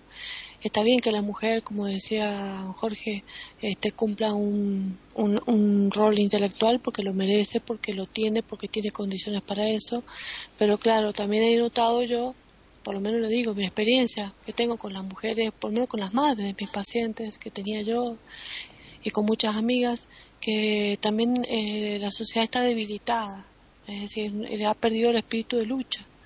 Eh, yo no sé a qué se debe, bien, no soy socióloga, pero sí he notado que eh, si bien hay mujeres que trabajan, eh, hay otras que trabajan todo el día y llegan a la casa y tienen todavía voluntad para seguir con los niños y, le cuentan el cuentito y siguen con la ropa y dejan anotado todo y preparado todo para el día siguiente.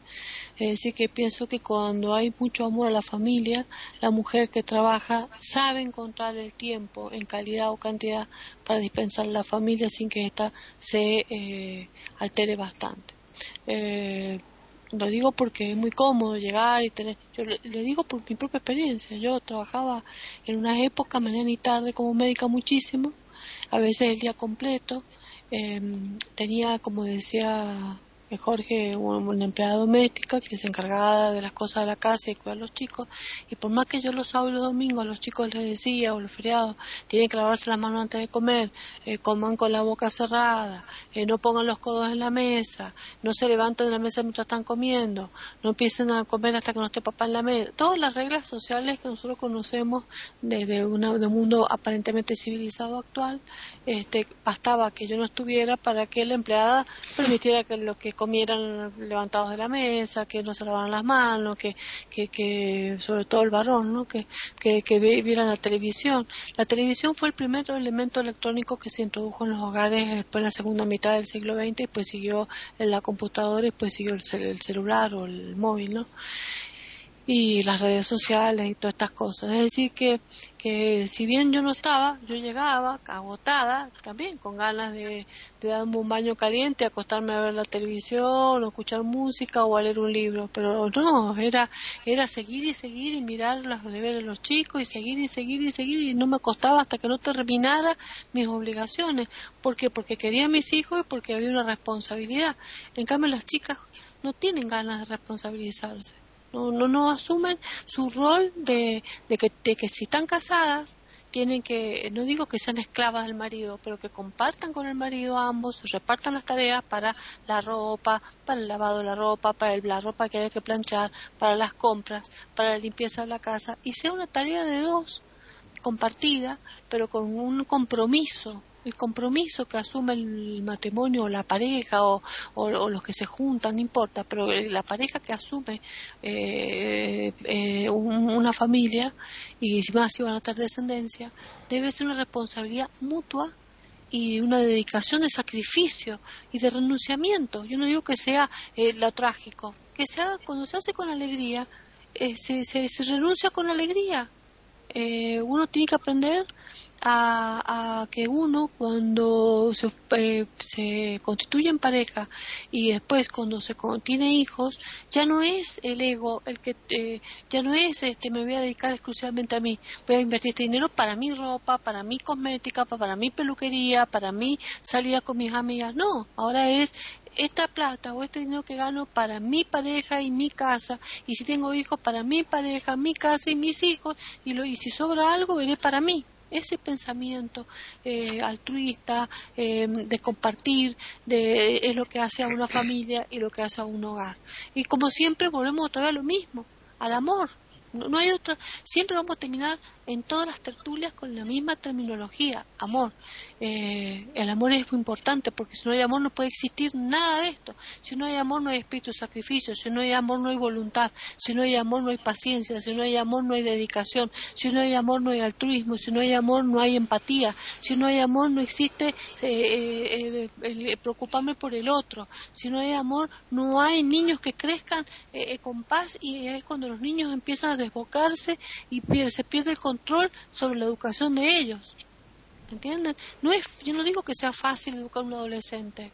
Hoy, hoy, un adolescente se deja llevar por sus pares, porque sus pares significa eh, eh, el desarrollo de su personalidad y necesita derribar la autoridad para reautofirmar su personalidad. Ya lo sabemos pero para que esto no sea un síndrome general del adolescente, para que esto no pase a lo patológico, que lleve a la drogadicción, a, ocultar a los padres cosas, y para que exista un diálogo necesita mucha inteligencia y mucha paciencia y mucha psicología de los, por parte de los padres, y si no saben hacerlo, consultar con profesionales. Pero no se puede dejar, ah, no, él es así, ¿qué va a hacer? Ah, no, está idiota, déjalo. Así son los chicos, y desinteresarse, porque desinteresarse de los hijos significa problema doble mañana. Nadie puede desligarse de la responsabilidad que asumió. No crean que es fácil, porque tarde o temprano la vida te pasa las cuentas, la vida te pasa la factura, hay que pagarlo a eso.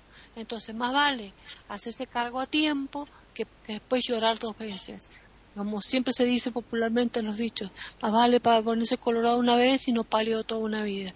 Es, es asumir responsabilidades y el, con amor, por supuesto, dedicación, sacrificio, para que después eso pueda rendir sus frutos. Si no, nunca va a haber frutos, va a haber siempre sufrimiento y eternamente hasta que pongamos el pie en el cajón. Esa es la, es la decisión, que es la definición última. Eh, Gabriel.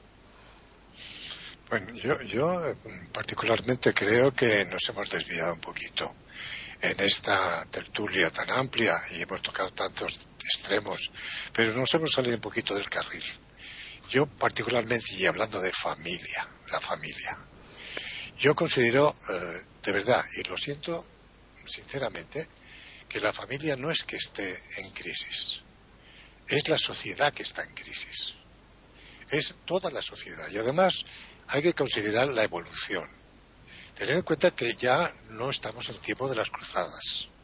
No vamos a caballo con la coraza y, luchando contra, contra los, los infieles. Estamos en el siglo XXI. La sociedad va evolucionando y las mentes van evolucionando y las ideas. Y, todo, todo se transforma y precisamente con mm, términos como los que estamos viviendo de pandemia, pues las cosas se precipitan.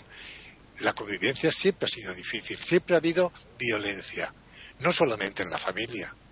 Yo recuerdo que había en España un, periódico, una revista, no sé qué era, que se llamaba El Caso. ¿eh?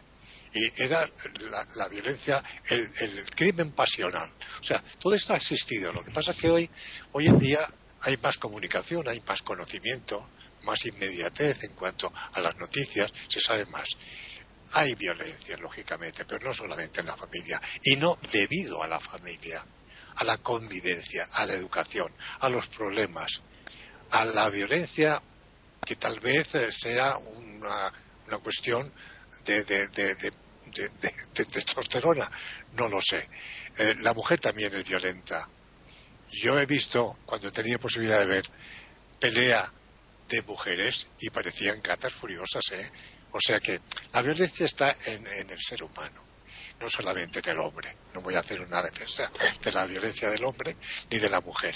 Yo soy pacifista 100%. También hay que decir, y creo que es conveniente decirlo, que hay una crisis de autoridad. Se habla de que efectivamente el, WhatsApp, las maquinitas, los celulares, pero si se lleva una autoridad, una disciplina, de 2 a 4 estudio, de 4 a 6 maquinita, de 6 a 8 los deberes y de 8 a 10 cena y a la cama. O sea, autoridad paternal o maternal que no sea mm, autoritarismo, sino un orden, una disciplina. Que aprendan desde pequeñitos. Si no se hace, pues si se deja, déjalo, que le hace gracia. Mira lo que ha hecho el niño. Mira, oye Pepe, mira lo que me ha hecho el niño. Y el papá se ríe y anima todavía al niño a que vuelva a hacerlo. A ver si me entendéis. Yo considero, tal vez sea por el tiempo que me ha tocado vivir, que he vivido 40 años de autoritarismo. No me considero autoritario, pero me gusta la autoridad, quiero decir, el orden, ¿eh? para que nos entendamos y la terminología nos suene en vuestros castos oídos como cosa eh, equívoca. Yo eh, considero que la educación es eso, es dar normas, normas de vida y, considerables y, siendo consideradas y que pueda ser vehículo de convivencia y de que esas personas vayan formando su carácter de una forma moderada, equilibrada, eh, sensata e inteligente. Y de esta forma alcanzar una armonía, que es lo que pretendemos todos y lo que no conseguimos en esta sociedad, que como digo, está muy en crisis y cada día la veo peor. He terminado. Davis. Bueno, yo no tengo mucho por añadir a lo que ya hemos dicho. Me parece que esa tertulia, como siempre, ha sido muy interesante, ha sido muy atenta a lo que teníamos que desarrollar y ha sido muy puntual en, los puntos fundamentales del tema que teníamos que tratar. Yo creo una cosa, sinceramente, en el momento en que una persona conciba la familia como una institución de obligación. Es decir, en el momento en que una persona se sienta obligada a pertenecer a una familia y le cueste hacerlo, mejor que se vaya. Yo no soy partidario de la familia a toda cuesta. No porque esa es la primera eh, condición para que se genere violencia. Yo, sinceramente, creo que si una persona no se siente capaz de sacar adelante una familia, mejor que se vaya. No, no, no tiene que sentirse, que sentirse obligado a, pertenecer, a jugar un papel importante dentro de esta institución. Yo creo eso. Y creo lo que efectivamente ha dicho Jorge, me parece muy, muy, muy sensato. Muy sensato, perdón. Es decir, no es suficiente el amor como condición para crear una familia, para construir una familia hay que tener presente la necesidad que, eso afecte a la responsabilidad y al sacrificio que tenemos que sacar adelante cuando efectivamente hemos decidido formar una familia. Eso es todo por mi parte. Bien, pues ya finalizamos con Jorge. Bueno, eh, quiero decirle a Davis que no solo el fuego, también las manos, las dobles manos que le dieron forma y belleza al mármol en la Italia renacentista, se han usado para estrangular mujeres y niños. No es el fuego, no son las manos, no son las balas ni los cuchillos los causantes de tanta desgracia. Es la lacra de la ignorancia y la locura de la violencia que se apoderan del corazón humano el verdadero criminal. Estoy de acuerdo con Davis que hay una crisis, que indudablemente no se puede pertenecer a una familia por la fuerza, eso sería un desastre. Pero también tal vez porque soy de naturaleza optimista, creo que toda crisis lleva oportunidades. Indudablemente que estamos en el siglo XXI, en la era digital, en la era espacial, no podemos concebir una familia como en el siglo XVIII. Tienen que haber cambios, pero también puede haber y debe haber esperanza e ilusiones para un mundo mejor. Pues yo creo que como final me parecen esas palabras fenomenales, porque la ilusión y la esperanza son dos ingredientes que nunca debemos mm, perder de vista, desde luego. Vamos a recordarles a los oyentes que nos pueden escribir al correo tertulias@eiberoamerica.com y también pueden hacerlo al Twitter eiberoamerica con las iniciales EI y la A de América en mayúsculas agradeceros como siempre el tiempo que habéis dedicado. Así pues, les esperamos el próximo lunes aquí en iberoamérica.com con otra tertulia intercontinental.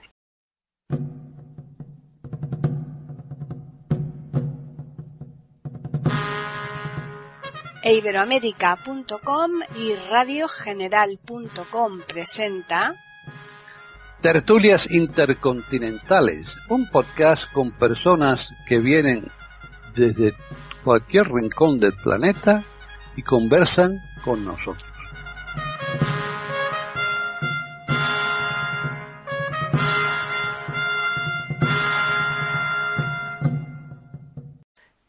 Bienvenidos un día más a tertulias intercontinentales en iberoamérica.com.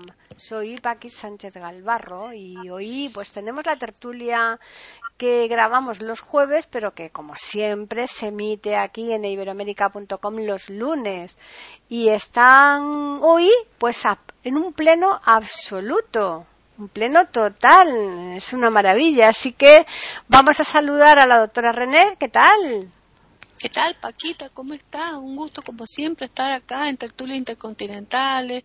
Un gusto estar acá con los queridos contertulios. Un gusto estar con los oyentes en iberoamérica.com, que nos sintonicen, que nos escuchen, que nos, que, y que podamos aportar cosas que puedan ser útiles o interesantes en nuestros comentarios. Así que, como siempre, un placer y muchas gracias. Bueno, pues ahora nos vamos a las Islas Baleares porque ahí está Gabriela Isa. Hola, buenas tardes, Paqui, compañeros. Encantado de volver a reencontraros. Muy bien. Y otra, otro miembro de aquí de la tertulia que llevaba un par de semanas ausente por diferentes motivos es Davis Oneto, que está en Italia y que eh, aquí está ya, pero bien, bien, bien contento de participar, ¿verdad, Davis? Claro, contentísimo y os agradezco muchísimo por permitirme participar. Un agradecimiento especial a los contertulios, a Paquita y a, los oyentes de este maravilloso podcast que es iberoamérica.com. Y ya finalizamos en Chile con Jorge Muñoz. ¿Qué tal, Jorge? Hola Paqui, hola queridos amigos de Tertulias Intercontinentales. Un agrado estar nuevamente compartiendo con todos ustedes y con nuestros auditores.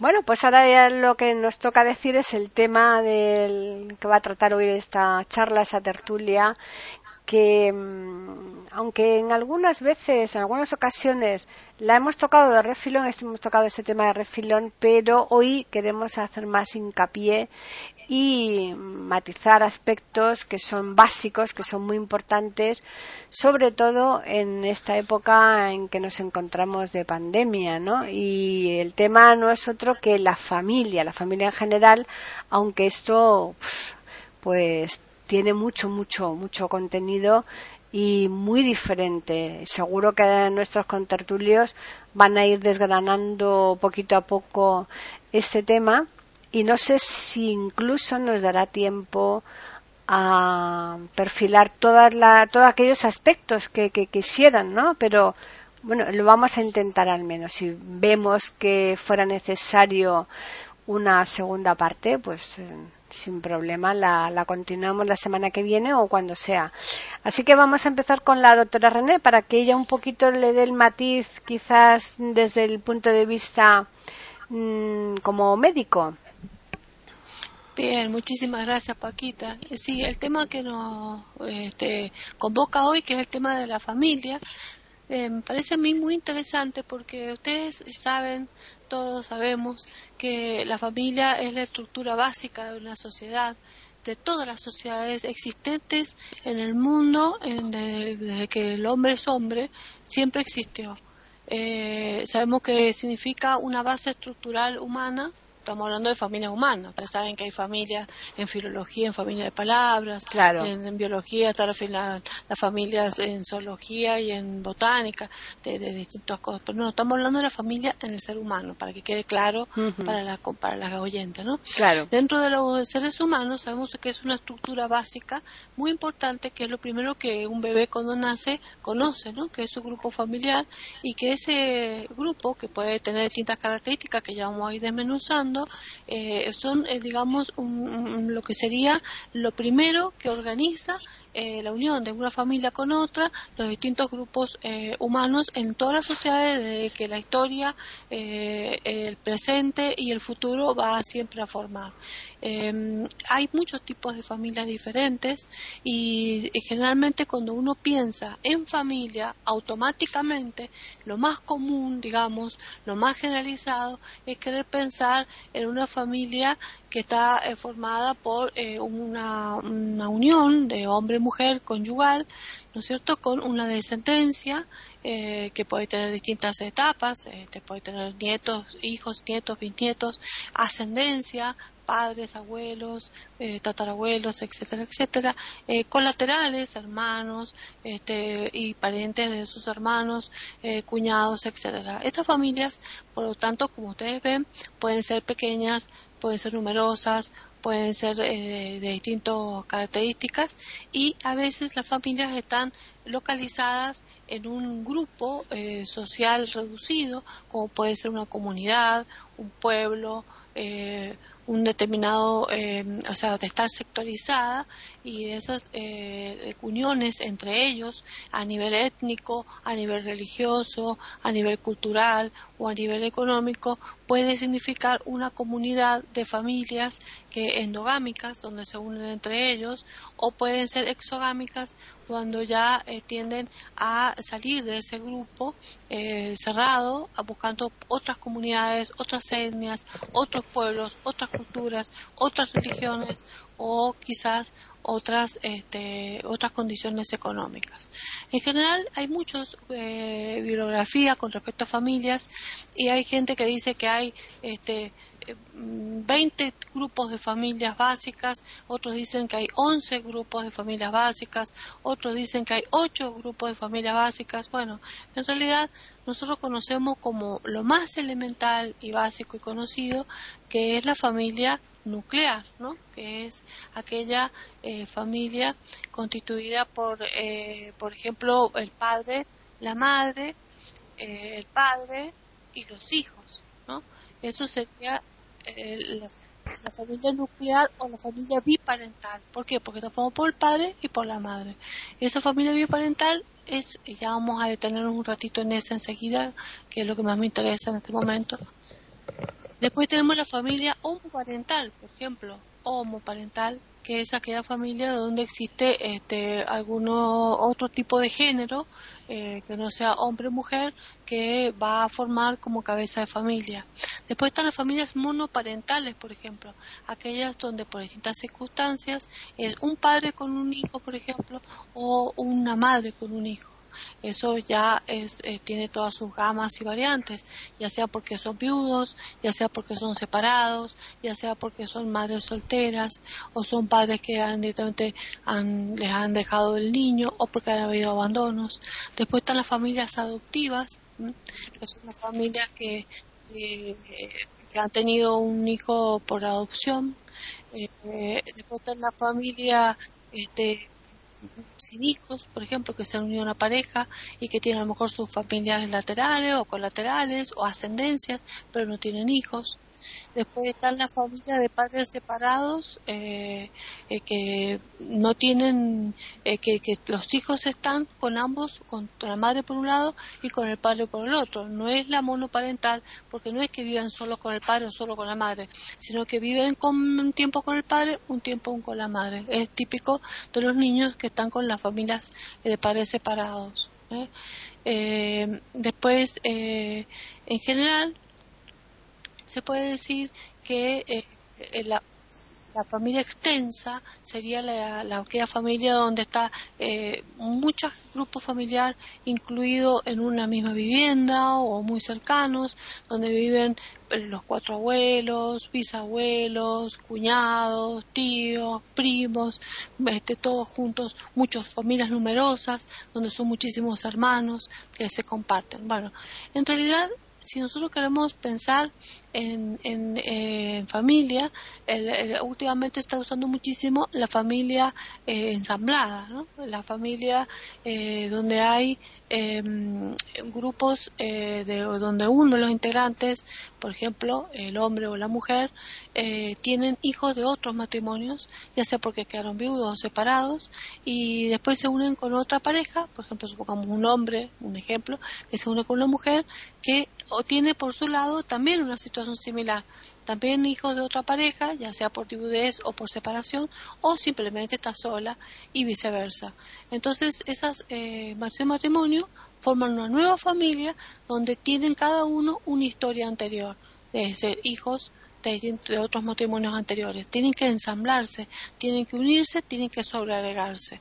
Entonces, yo diría que en esta variedad, de esta amplia gama de familias, diría que la familia, eh, la clásica, la familia, la, la que nosotros conocemos eh, como familia común, ¿no? que es eh, eh, donde está el padre la madre con los hijos, que es la familia más estable, es la más saludable desde el punto de vista social, psicológico y económico para una sociedad. No digo que sea la perfecta, digo que es eh, lo más saludable. ¿En qué aspecto? Para un médico es lo que tiene más estabilidad en salud. ¿Por qué? Porque cuando hay, eh, se ha comprobado médicamente, por lo menos yo lo he comprobado desde mi profesión y en las lecturas médicas, que cuando existe papá, mamá, hijos, este, con abuelos, por supuesto que no necesariamente tienen que convivir con ellos, pero estar en una familia en estado de situación estable, sin viudez, sin separaciones, eh, sin intermediarios y sin factores exógenos, económicos, sociales, este, que estén este, eh, o de salud que estén influyendo, estas familias tienen más larga vida, menos gasto eh, en la parte económico-social para el Estado eh, porque las obras sociales eh, se encuentran con que esas familias no tienen problemas psicológicos, menos gastos en psicología y en psiquiatría, menos gastos en enfermedades en los niños este, y menos gastos para este, dar subsidios o aportes diferentes para esas familias.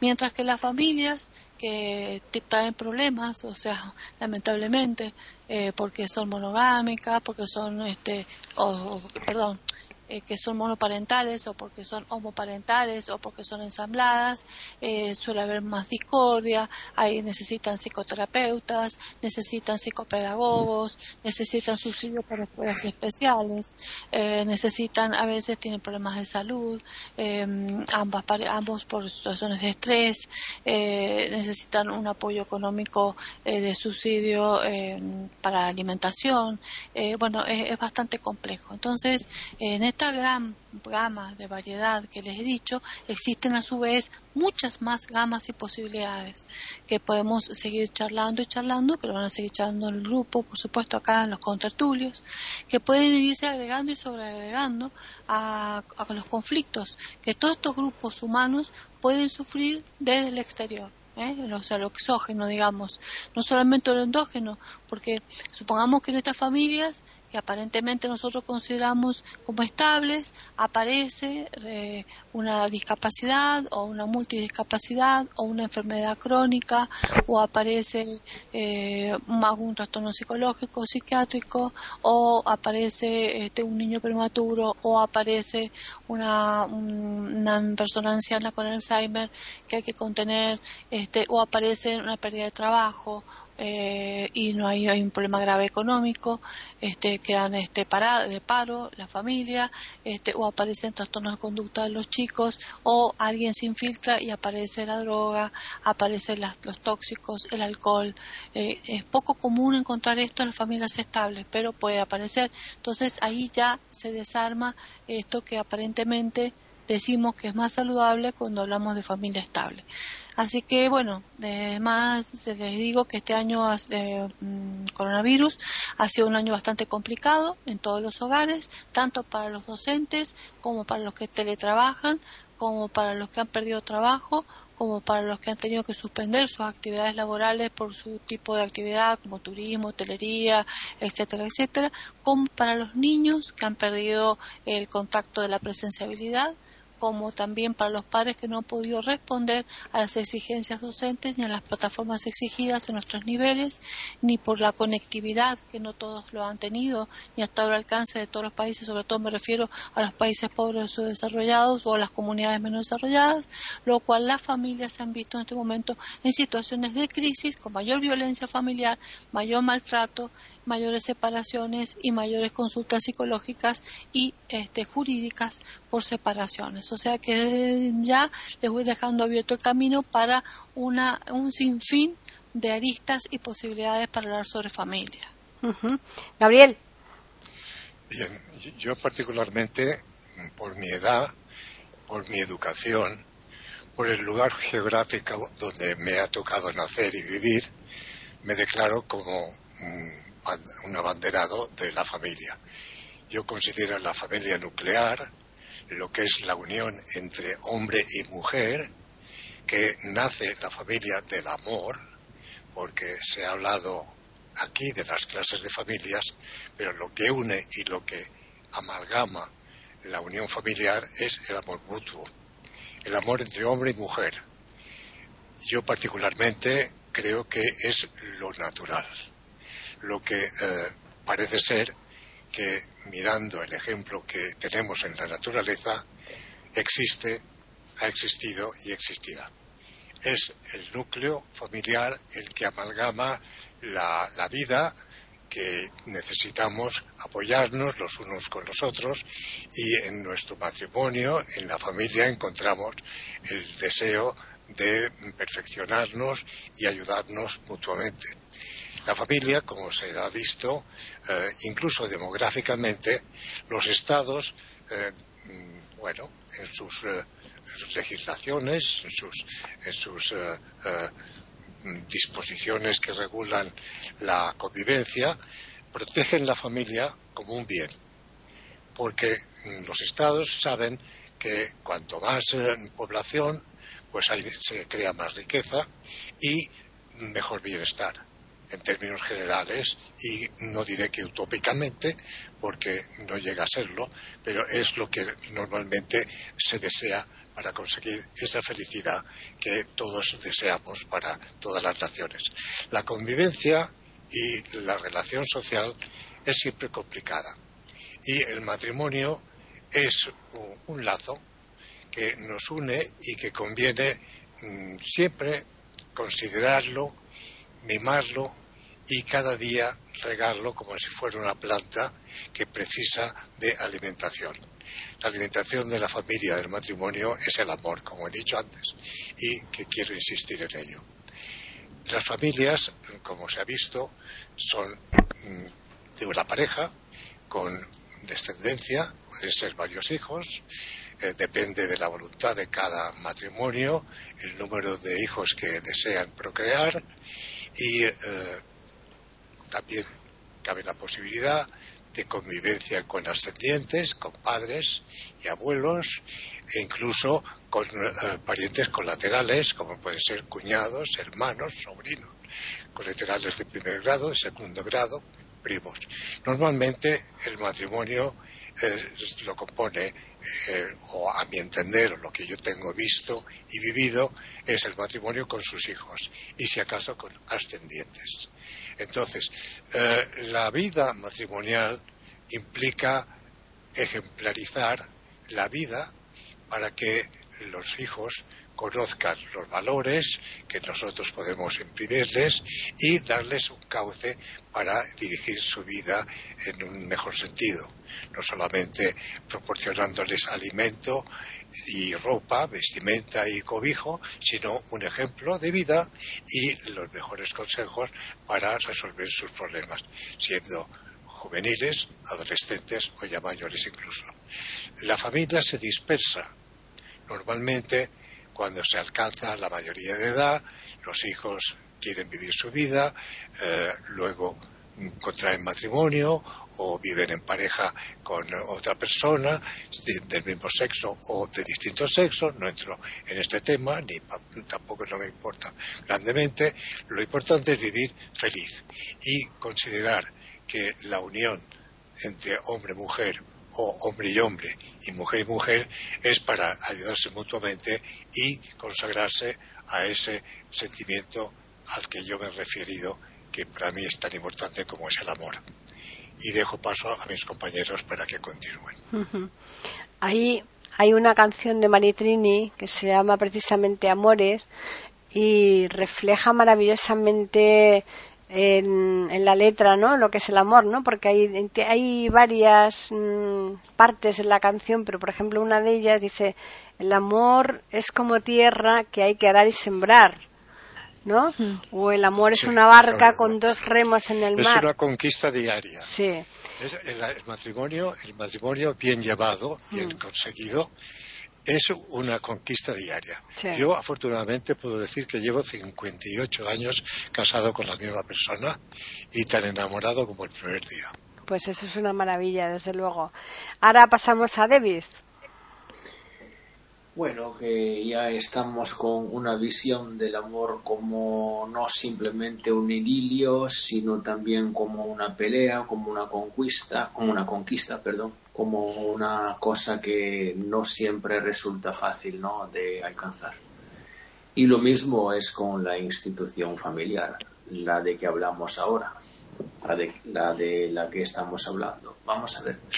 La familia es una una institución que hoy como hoy es en crisis, está en crisis por un montón de razones que es difícil individuar y es difícil explicar. ¿A qué se debe esa, esa crisis que afecta a la familia? Bueno, es una crisis que depende claramente sí del coronavirus, pero el coronavirus es simplemente lo que ha hecho que estallara esta, esta crisis. Es un motivo más que ha producido crisis entre los miembros de las, de las familias, ¿no? Eh, la verdad es que la familia estaba en crisis antes del coronavirus y el aumento de los divorcios, el aumento de las dificultades económicas, claramente ha sido una preocupación más que no ha hecho bien para la salud de la familia misma. Y eso es una cosa que tiene mucho que ver con las aspiraciones que el, individuo moderno, el hombre moderno, eh, la mujer moderna, tiene que sacar adelante en este siglo XXI. Es un siglo que ya hemos llevado a un quinto, hemos pasado un quinto de este siglo XXI. Parece que es bastante un siglo que evidencia la dificultad de vivir juntos. Es difícil vivir juntos.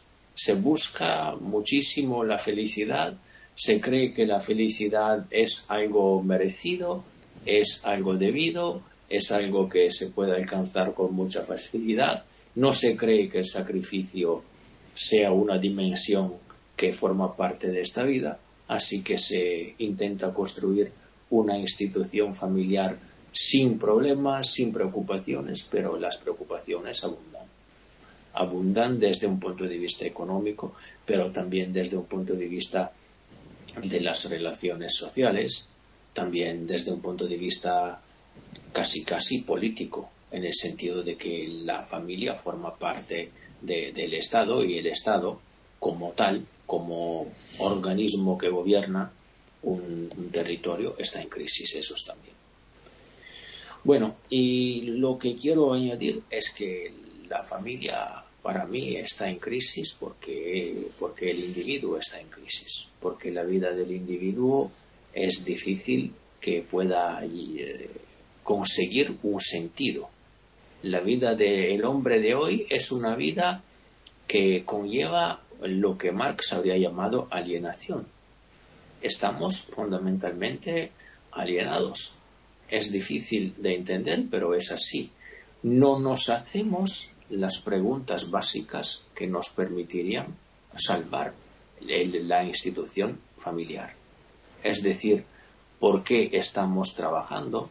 ¿Qué sentido tiene nuestro trabajo? ¿Tiene sentido trabajar para nosotros mismos? ¿Se puede hacer que nuestro trabajo pueda beneficiar a los demás o no? Así que yo creo que la crisis de la institución familiar es debida fundamentalmente al solipsismo del ego. Es la enfermedad del siglo XXI para mí, el solipsismo del ego, es decir, la dificultad que cada quien tiene cuando quiere relacionarse, enlazar una relación con los demás. Es un solipsismo porque porque nosotros nos ponemos antes que los demás, antes de los demás, antes nosotros y luego los demás, antes nuestras exigencias, luego la de los demás. Y, esto se llama solipsismo, porque en verdad a los solipsistas las relaciones les sirven solamente para destacar la importancia que ellos mismos tienen. Y eso me parece bastante peligroso bueno, de momento paro aquí, luego seguiremos con ese discurso. Muy bien, Jorge. Bueno, en términos muy generales, se entiende por familia un grupo de personas relacionados por un vínculo de consanguinidad y afinidad. A esto habría que agregar también la existencia de un proyecto vital común para tener una familia. El empresario e intelectual inglés Federico Engels estudió escribió un libro sobre el origen y desarrollo de la familia, la propiedad y el Estado. Y en este texto, este intelectual distingue tres grandes etapas, salvajismo, barbarie y civilización. Queda claramente mostrado y descrito en estas tres etapas que el desarrollo de la familia va de un estado primitivo de evolución a una evolución cada vez mayor. La familia parte con los albores de la humanidad, tal vez por un sentido y necesidad de supervivencia. Ya el Dios de la Biblia le grita al hombre, crecer y multiplicaos. Para multiplicarse necesita la vida en pareja. Por supuesto que la familia primitiva era completamente distinto a lo que hoy entendemos por tal, ya que ahí la promiscuidad era absoluta, tanto así que era muy difícil distinguir quién era, quién era el padre de los hijos y por eso es que las primeras familias se fueron estableciendo en base a una línea materna, en base a la madre. Eh, la necesidad de supervivencia fue creando también roles y diferenciando al hombre y a la mujer. El hombre salió a cazar, a pescar y a luchar con los adversarios, mientras la mujer se quedaba en la guarida, en la choza, con los hijos, dedicada a la recolección de hierbas, semillas y frutos, con lo cual se iban diferenciando los roles e incluso, creo yo, la anatomía física. La mujer se fue haciendo más delicada, más frágil físicamente y el hombre más fornido, más musculoso, más brutal, para poder enfrentar las necesidades de cada uno. La vida nómada llevaba, primero que nada, esto obligó también al sujeto a reunirse en clanes y tribus, ¿no? De modo que los clanes eran en principio la unidad básica más que la familia ya que la promiscuidad sexual era total y por lo tanto era el grupo que se trasladaba de un territorio a otro en caminatas que duraban años en busca del sustento. El surgimiento de la agricultura estableció al hombre en un lugar determinado y se pasó a la fase sedentaria, lo cual fue un salto extraordinario en la cultura. Entonces, el cultivo de diversas plantas para sobrevivir permite crear pequeñas comarcas, pequeñas aldehuelas. Eh, el gran salto fue dándose también con la creación de utensilios y armas de caza, creación de cucharas, jarras, cuencos. Entonces fue creando manufacturas y distintas funciones. Pero el hombre ya adquirió, por la misma eh, necesidad de la cacería y la lucha, la fuerza física. Y con la fuerza física adquirió el poder la primera fuente de poder político ha sido la fuerza bruta, y la mujer quedó despojada de la fuerza y sometida al poder del hombre. Debo hacer un paréntesis aquí. Ustedes saben que yo no soy creyente, pero mi mujer y mi hija sí, por lo tanto yo, respetuoso de ellas, las he acompañado a ceremonias religiosas. Y una vez la acompañé a una misa y me llamó mucho la atención que el cura, con un fanatismo extraordinario, dijo que la mujer debía vivir sometida al hombre por respeto, eh, no intervine ni pedir la palabra para interrumpir esa misa, pero me pareció horroroso el término, ¿no? Que debía vivir sometida al hombre, esto dicho en el siglo XXI. Vuelvo a mi recuento histórico. De la Biblia, efectivamente, la mujer ha vivido, eh, en todas las leyendas de la Biblia, la mujer está sometida al hombre, eso es indudable. Entonces, eh, la agricultura es un paso extraordinario, y luego se sigue avanzando hasta llegar a Grecia y Roma, ¿no? que son dos grandes hitos, ¿no? los griegos con sus grandes filósofos y estudiosos, y por supuesto que eran los patricios los que constituían familias, mientras que el pueblo llano vivía al garete, como diría un marino, y mucho menos los esclavos. los patricios constituían familias por donde todo el poder seguía en manos del hombre fueron los romanos los primeros en organizar jurídicamente el tema de la familia con la famosa ley de las doce tablas, donde ya se establecen normas relativas al derecho de familia y al derecho sucesorio, pero el hombre, el pater familias, tenía el poder total sobre la mujer y los hijos. De modo que, junto con el poder de la fuerza, surge en la antigüedad otro poder, que es el manejo del miedo.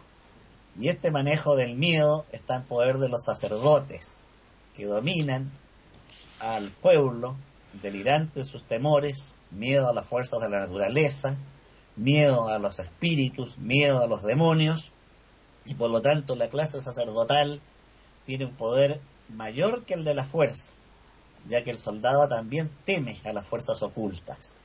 Y por lo tanto el sacerdote, la clase sacerdotal, es el más poderoso y sigue manejando el poder del miedo y de la ignorancia de las masas hasta hoy día. Y todo esto con grandes réditos económicos y políticos. Bueno, en Roma se empieza el derecho de familia y sucesorio. En la Edad Media hay un retroceso fenomenal, por eso se habla del renacimiento, el renacer, el volver al esplendor greco-latino. La cultura medieval que se basa en una pirámide de Dios, el rey y el pueblo, hay un oscurantismo tremendo. En la, en la Edad Media no hay grandes invenciones. En la Edad Media no hay un Aristóteles, un Platón, un Pitágoras, un Demócrito, un Heráclito, un Sócrates. Eh, es una, un oscurantismo total, no digo que no se hayan hecho cosas, pero comparado con el esplendor grecolatino es un periodo oscuro donde el temor salvaje a la condena divina es lo que tiene en vilo a los pueblos. Va a ser recién en el siglo XVIII-XIX donde se empieza a estudiar la familia como tal. ¿eh? Aparecen estudiosos y surge la familia. Pero hay una palabra que no hemos tocado a mí, que para mí resulta extremadamente significativa e incluso misteriosa. La palabra hogar. El hogar es el fuego. Es el lugar donde se enciende la lumbre. El horno, la chimenea, el brasero. Pero curiosamente hogar también significa familia. Una persona hogareña es una persona que ama la vida en familia esta mujer, este hombre son hogareños. El fuego es misterioso porque de las épocas más antiguas sirvió al hombre para ahuyentar a las fieras y ahuyentar a, las, a los demonios, a los espíritus. El fuego siempre ha formado parte de las ceremonias religiosas, de los sacrificios. El hombre tuvo el dominio del fuego para dominar a las fieras.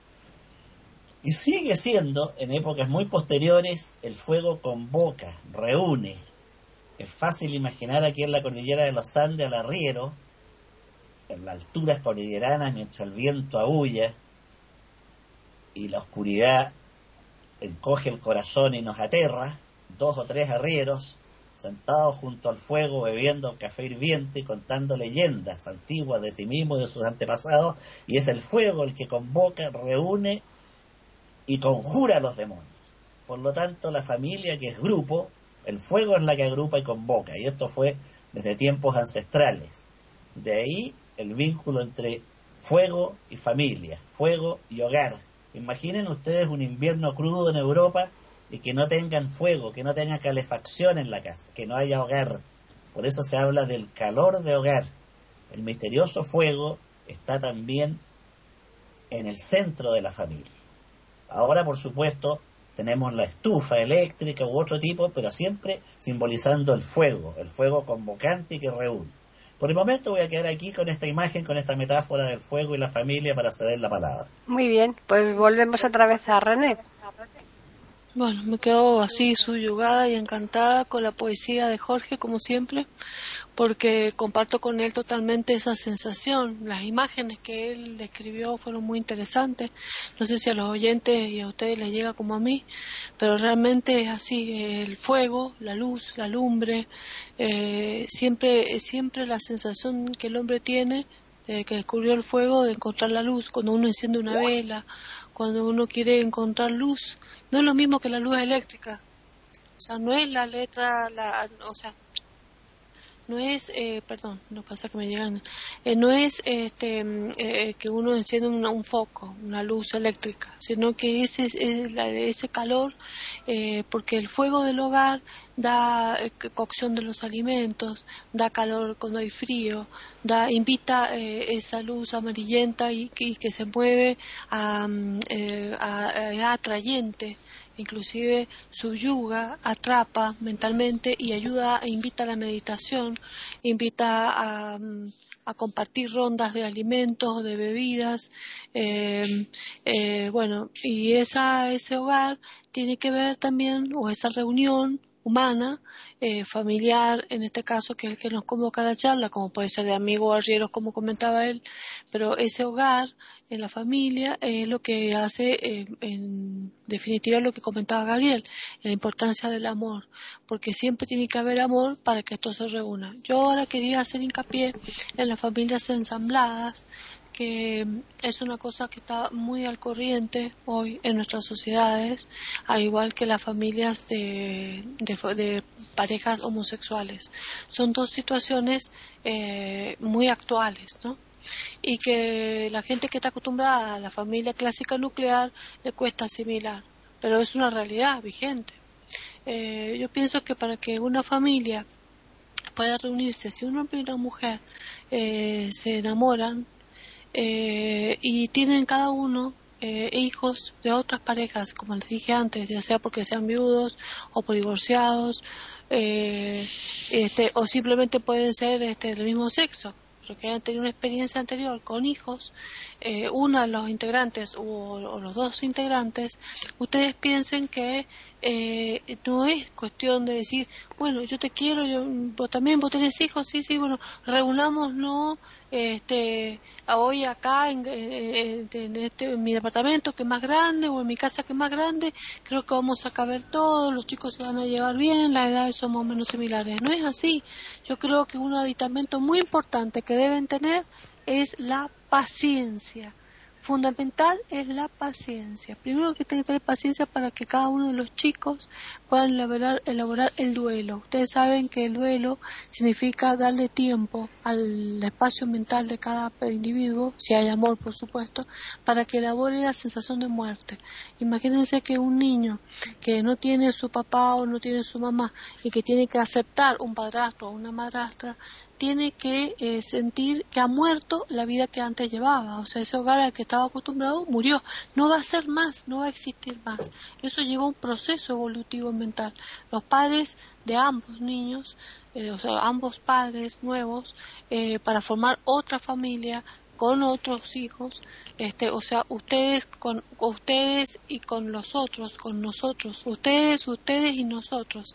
Va a ser una situación bastante complicada donde si no hay paciencia y para eso se necesita mucho amor para que cada uno de los niños y cada uno pueda elaborar su duelo, su proceso, su aceptación, lograr en la relación afectiva de los chicos con el cónyuge nuevo, con el padrastro o la madrastra, y cuando eso se haya recién solucionado y cuando eso recién se haya respetado, consustanciado y haya pasado por las etapas evolutivas mentales que debe pasar todo, todo individuo, recién ahí creo que estarían preparados para poder reiniciar, por más amor que haya por parte de la pareja, reiniciar esa nueva vida de familia ensamblada.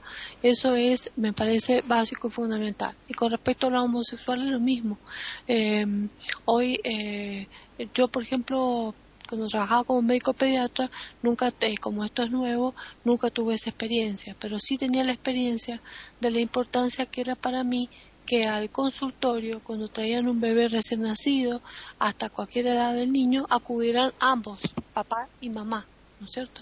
Si en este caso hubiera trabajado hoy y hubiera acudido mamá, mamá, papá, papá, para mí hubiera sido lo mismo. Lo importante es que uno de los dos, de las dos integrantes del conyugal, debe eh, cumplir rol. Acá lo importante son los roles a asumir pienso. O sea, el, rol materno y el rol paterno que el niño necesita para su estructura mental tener diferenciados, no como dos mamás ni como dos papás, sino como que uno hace el rol de mamá y el otro el rol del papá, porque el niño necesita tener esas dos estructuras diferentes para el desarrollo de su personalidad. Entonces, este, sea o no homosexual el llamen a ese niño, lo importante es la personalidad que va a querer, que va a asumir, con mayor seguridad, por supuesto. Eh, sin embargo, es muy, era muy feo cuando llegaba la madre con tres, cuatro niños, los padres ausentes, este, sobre todo los padres que viajan, este, o los padres que trabajan mucho, nunca hace presencia en, las consultas pediátricas, cuando eh, el niño debe ser asistido eh, eh, sea o no nuclear la familia, debe ser asistido por varios elementos, por varios integrantes. Si no hay alguien que pueda cumplir ese rol directo, tiene que haber un avúnculo. Avúnculo se considera a ese familiar que cumple la función del rol ausente. Supongamos que es una madre que trabaja muchísimo, trabaja 24 horas al día o cuando está en casa los chicos están durmiendo. Eh, el avúnculo lo puede hacer una abuela, lo puede hacer una hermana de la, de la madre que hace Pero lo importante es que esa figura materna, ese rol materno está representado por alguien. A veces está representado por una hermana mayor, porque hay matrimonios que tienen hijos, después pasan 10, 15 años y recién tienen hijos de nuevo, y esa madre trabaja y esa hermana mayor se hace cargo de los hermanos más pequeños. Para los hermanos más pequeños saben que está su mamá, pero el avúnculo, el rol materno lo está haciendo la hermana mayor. Yo sé que no son lo ideal, pero es mucho más saludable que un niño que tiene esa figura o ese rol totalmente ausente. ¿Entienden? O sea, puede estar totalmente ausente el rol del padre, pero lo puede cumplir un abuelo entonces, un abuelo, un tío para la parte del rol paterno, un hermano mayor, una hermana mayor, una tía, una abuela, como para la parte del rol materno, es muy importante y cuando un pediatra encuentra que es traído el niño a la consulta, necesita ver quiénes son los que van a cumplir los roles. Por eso cuando yo eh, empezaba la historia clínica de un pacientito, siempre empezaba a hacer una, unas figuritas que no sé si ustedes conocen, que se hacen con un cuadradito, que representa el papá y un circulito que representa a la mamá. A partir de ahí se deriva hacia arriba, hacia los lados y hacia los costados. Disculpen el sonido de fondo que hay acá, pero es época en pandemia de vendedores ambulantes. Así que pasa todo tipo de vendedores ambulantes por las calles, así que disculpen los sonidos de fondo. Bueno, y mm, entonces, como les decía, ese circulito que representa la figura materna eh, y el cuadradito que representa la figura paterna, uno los une y después de ahí se derivan los eh, hijos, que pueden ser, son varoncitos cuadraditos y son nenas, son rondelitas.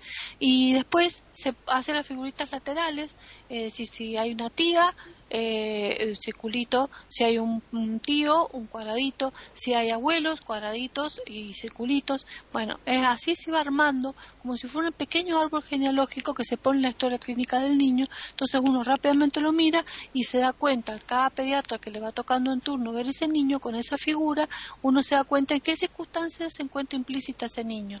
Si está contenido, si no está contenido, si hay abúnculos, si no los hay, si tiene padre ausente, si tiene ausentes, si los roles paterno y materno están ausentes, qué representación tienen eh, los niños eh, para su educación este, y para su eh, compañía en cuanto a hermanos, bueno, y más allá, escolaridad, este, juegos, este, la parte lúdica de los padres, bueno, todo eso que acompaña a la educación del niño. Entonces, el pediatra es una figura muy importante que como médico de cabecera en la familia para acompañar, y si es un médico familia, a la familia. Es muy importante entonces la parte de salud que acompaña a la familia.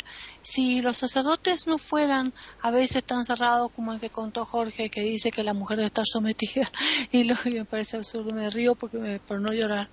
Este, eh, si el sacerdote fuera un, un, individuo lógico y acompañara a la familia como debe ser, como eran los psicólogos, un psicólogo, eran los psicólogos antes, este, cariñosamente y apoyando el amor materno y paterno y ayudando a los padres a aconsejarlos a cómo brindarle amor y paciencia a los niños, también sería una ayuda muy importante para la familia en caso de que estuviera ausente un abuelo. Y también están los abuelos modernos que les interesa muchísimo seguir trabajando, seguir si son jóvenes, seguir haciendo sus vidas y no es raro encontrar abuelos que tienen, por ejemplo, eh, de 50 años en adelante, que dicen, ah, no, mijita, yo ya los crié a así que a mí, niños, yo la tapa los chonchos, yo los pasé. A mí los niños acá no me los traen, ¿eh? Si quieren nos juntamos un ratito, pero a mí no me vengan a ensuciar, ni, ni me vengan acá a traer los críos, porque yo, bueno, también está ese tipo de abuelos, o sea, y hay una gama grandísima de, de normalidades nucleares que desearíamos y de circunstancias que se anexan a los grupos familiares que no son los que nosotros deseamos, ni como pediatras, ni como psicólogos, ni como sociólogos, ni como integrantes de una sociedad. Para un futuro niño que lo único que estamos encontrando hoy es jóvenes que se vuelcan a la droga, que se vuelcan al alcohol, que se vuelcan a los boliches bailables, que tienen juntas, que se tatúan todo el tiempo, que se van de los grupos familiares, que caen en, en estas redes de los de las sectas, que se desvinculan de los padres, que tienen estas redes sociales que mantienen en secreto, este, que tienen embarazos juveniles, que todo esto que está pasando es porque justamente hay un caos y una crisis en esta familia nuclear que tanto hablamos, que tiene que ver con ese hogar, que tiene que ver con ese fuego y que tiene que ver con ese amor que contaba Gabriel. Yo les pregunto a todos, ¿está fallando el amor en la humanidad? ¿Hay mucho egoísmo en la humanidad? ¿Qué está pasando para que las familias estén fracasando y se estén fracturando? Mm, ahora vamos a pasar a Gabriel, pero a mí también me gustaría ver si eh, alguno de vosotros tocáis el tema de las familias mm, que se constituyen mm, de conveniencia, ¿no? Eh, pues muchas veces para adquirir la nacionalidad, otras veces para evitar la soledad. O sea, hay muchas circunstancias en las que se constituyen familias que realmente ahí no hay amor por medio. Eh, Gabriel. Bien, yo pues particularmente se me anticipó Jorge en el tema de la institución familiar en Roma, con la figura del pater familias. En el área cultural en el que nos movemos, en España, y la herencia que hemos dejado en, América, y particularmente pues eh, Italia, en este área en la, que nos movemos, el, el área cultural, como digo, la figura de la familia prevalece íntegra, mm, desde luego, con las desviaciones propias de las que se han estado hablando. No hay nada perfecto en este mundo, desgraciadamente, la familia tampoco es perfecta. Sin embargo, y llevando también al tema del hogar, que indicaba Jorge, efectivamente, hogar, home, sweet home, dicen los americanos. Eh, hogar, dulce hogar. Sí, efectivamente, el fuego. El fuego es muy importante, pero el fuego lo que tiene es la fascinación. El fuego fascina. No hay nada mejor que pararse en la chimenea, en el hogar, viendo arder el leño, las llamas, las figuras que forma la llama cuando quema el leño, la madera, y puede pasarse horas y horas y horas con esa fijeza, esa como eh, tema hipnótico que nos proporciona el fuego. También hay familias en los trópicos y no hace falta del hogar del fuego, querido Jorge. La familia en, los trópicos, incluso en Sudamérica y, en otras zonas de África, que no, emplean el fuego con la necesidad de los países que somos más gélidos del norte de Europa, también forman este, este grupo que llamamos familia. De familias eh, hay, como se ha dicho, de toda índole, de toda clase. Tampoco puedo estar de acuerdo ni compartir la idea tan, tan negativa que tiene Davis de la familia. Yo considero que efectivamente en este mundo imperfecto no podemos hablar de instituciones perfectas, pero está en el ánimo del hombre alcanzar lo que llamamos felicidad y nadie sabe lo que es. Efectivamente, nosotros buscamos el bienestar. Eh, el bienestar propio y el de los nuestros, los que tenemos más próximos y a los que queremos y a los que debemos nuestra protección y queremos que se desarrollen y eso es lo que para mí es la familia. Eh, crisis familiares las hay, no hay duda.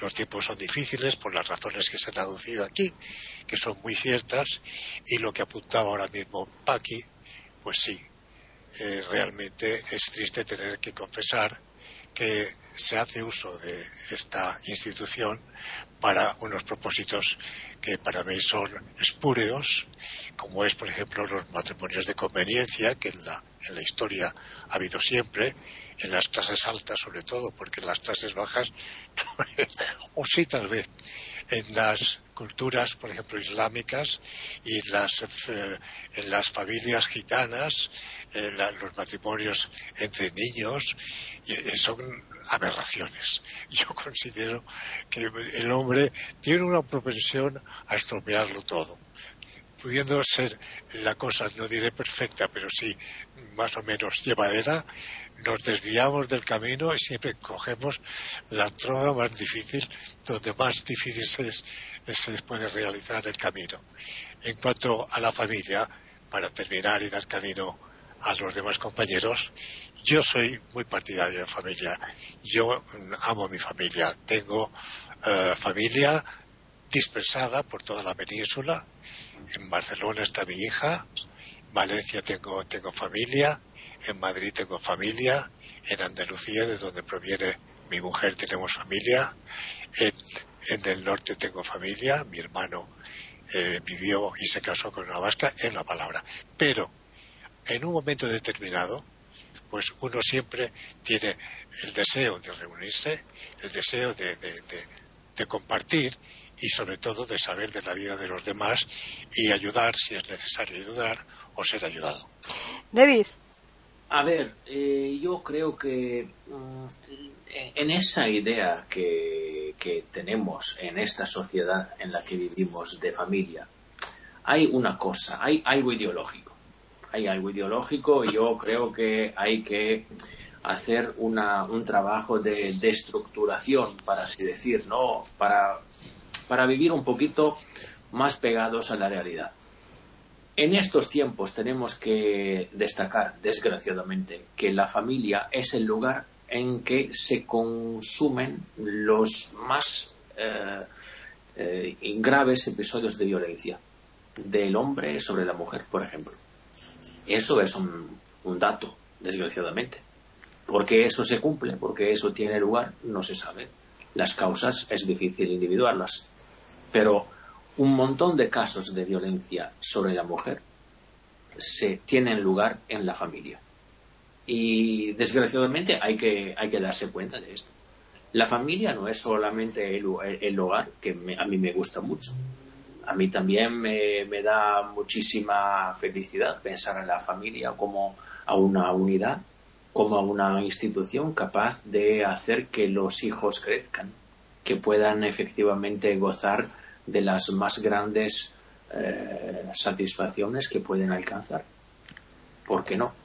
Pero la, la verdad es que efectivamente en este momento la familia a mí no me parece esto. A mí no me parece esto.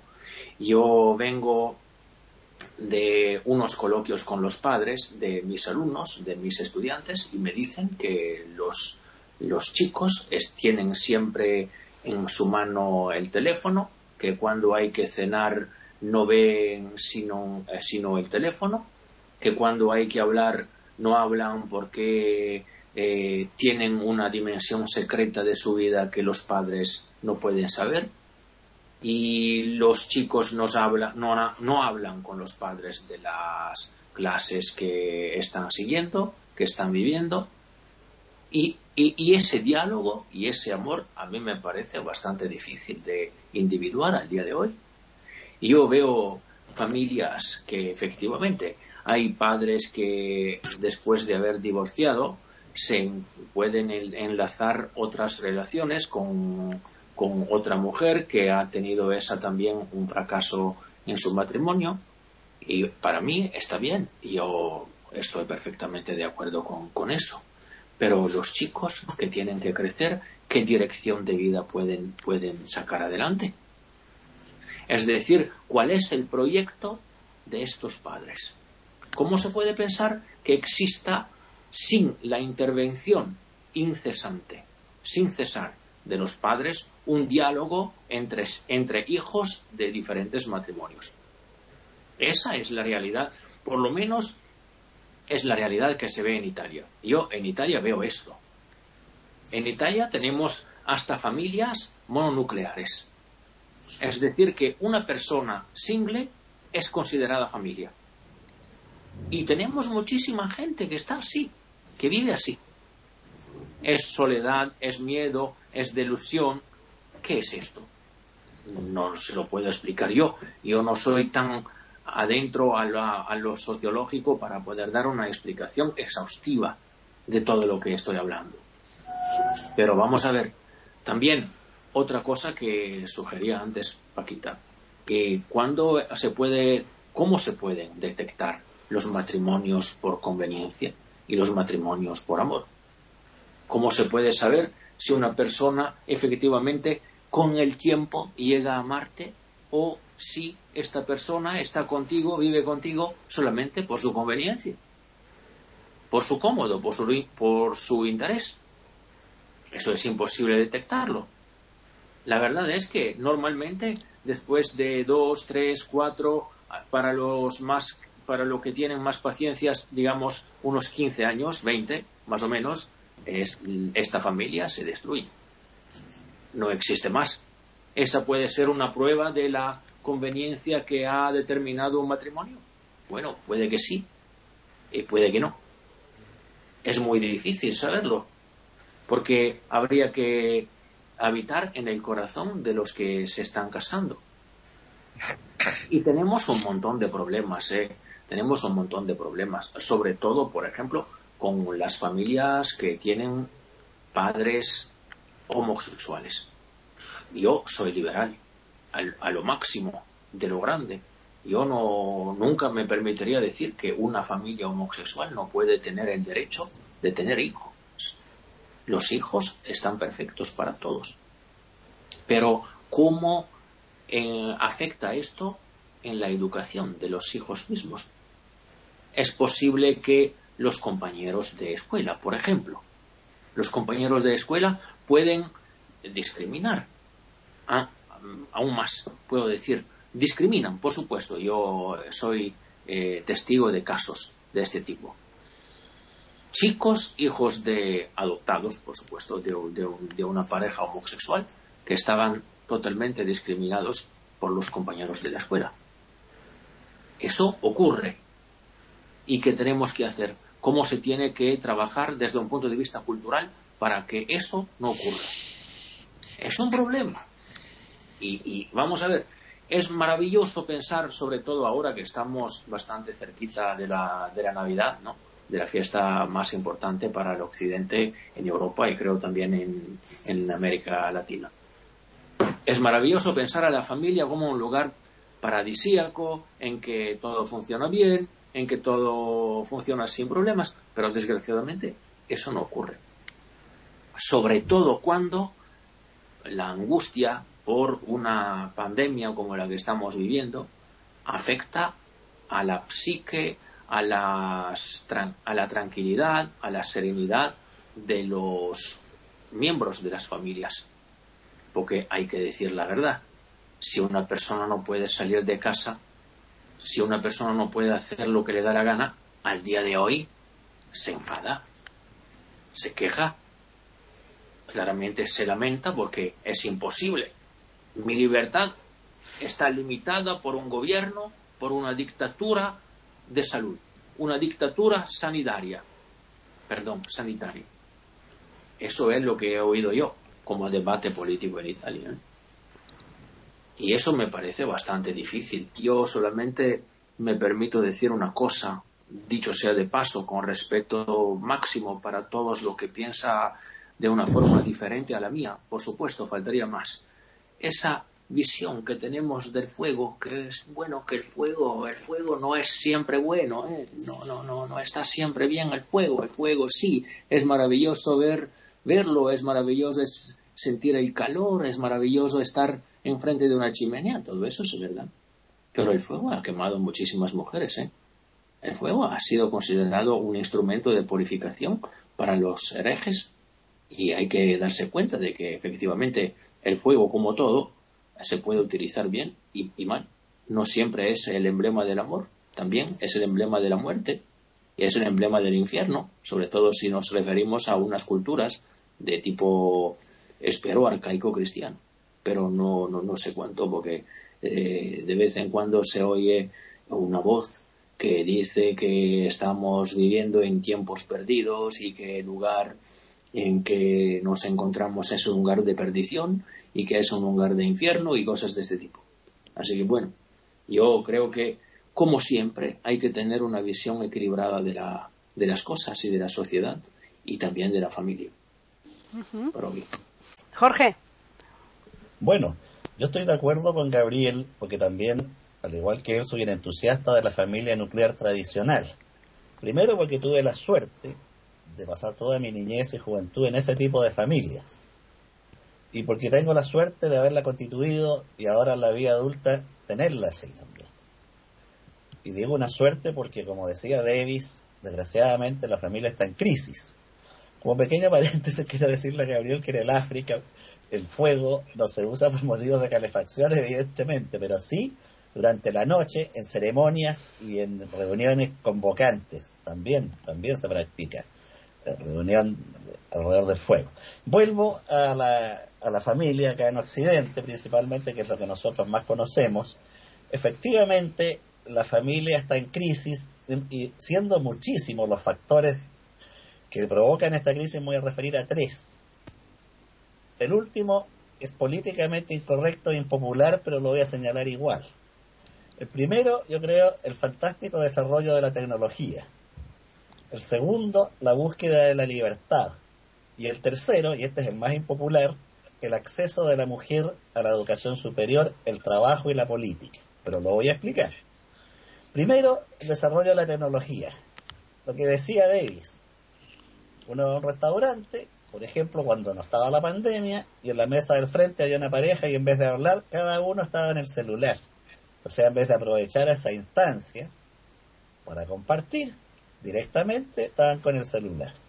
En casa, como decía Davis, tres, cuatro cabros, en vez de hablar con los padres, está cada uno en Instagram, en Facebook, enviándose correo, whatsappeando, el WhatsApp, con otros compañeros y no hay diálogo en la mesa. O sea, la tecnología entrando con fuerza en la familia. En otros casos, el muchacho jugando estos juegos electrónicos que son sumamente absorbentes. Eh, hay un humorista acá en Chile que se llama Coco Legrand, que en uno de sus chistes hacía una rutina sobre la familia y decía, bueno, ahora ya no puedo besar a mis hijos.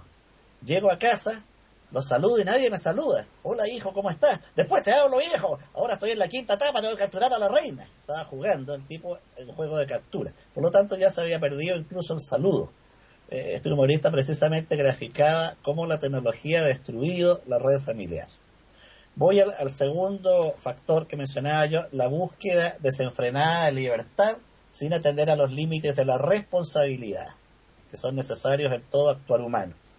En esta búsqueda desenfrenada de libertad, el ser humano rompe cualquier barrera, libertad sexual, búsqueda desenfrenada del placer, y en esta búsqueda del placer se llega consciente o inconscientemente a la autodestrucción.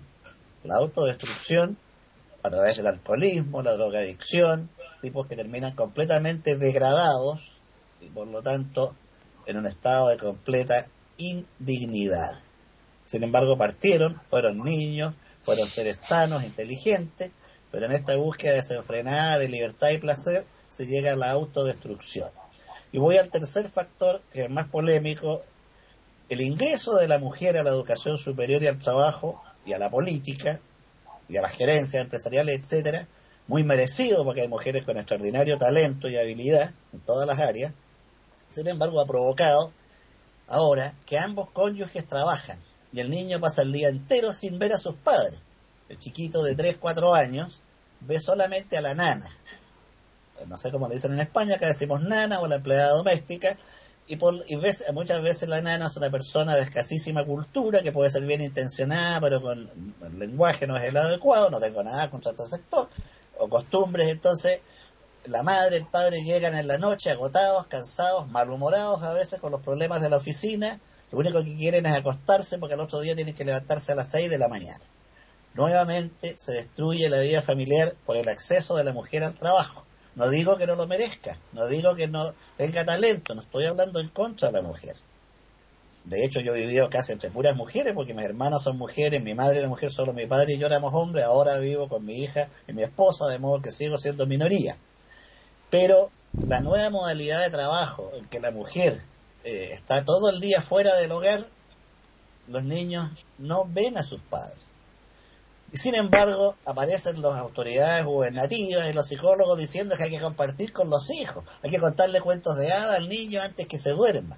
¿Y cuál los padres va a llegar a contar cuentos si lo único que quiere es dormir porque viene como bolsa de cansado y él sabe que al otro día tiene que entregar 10 informes y va recién en la mitad? Entonces, ¿de qué diálogo familiar están hablando?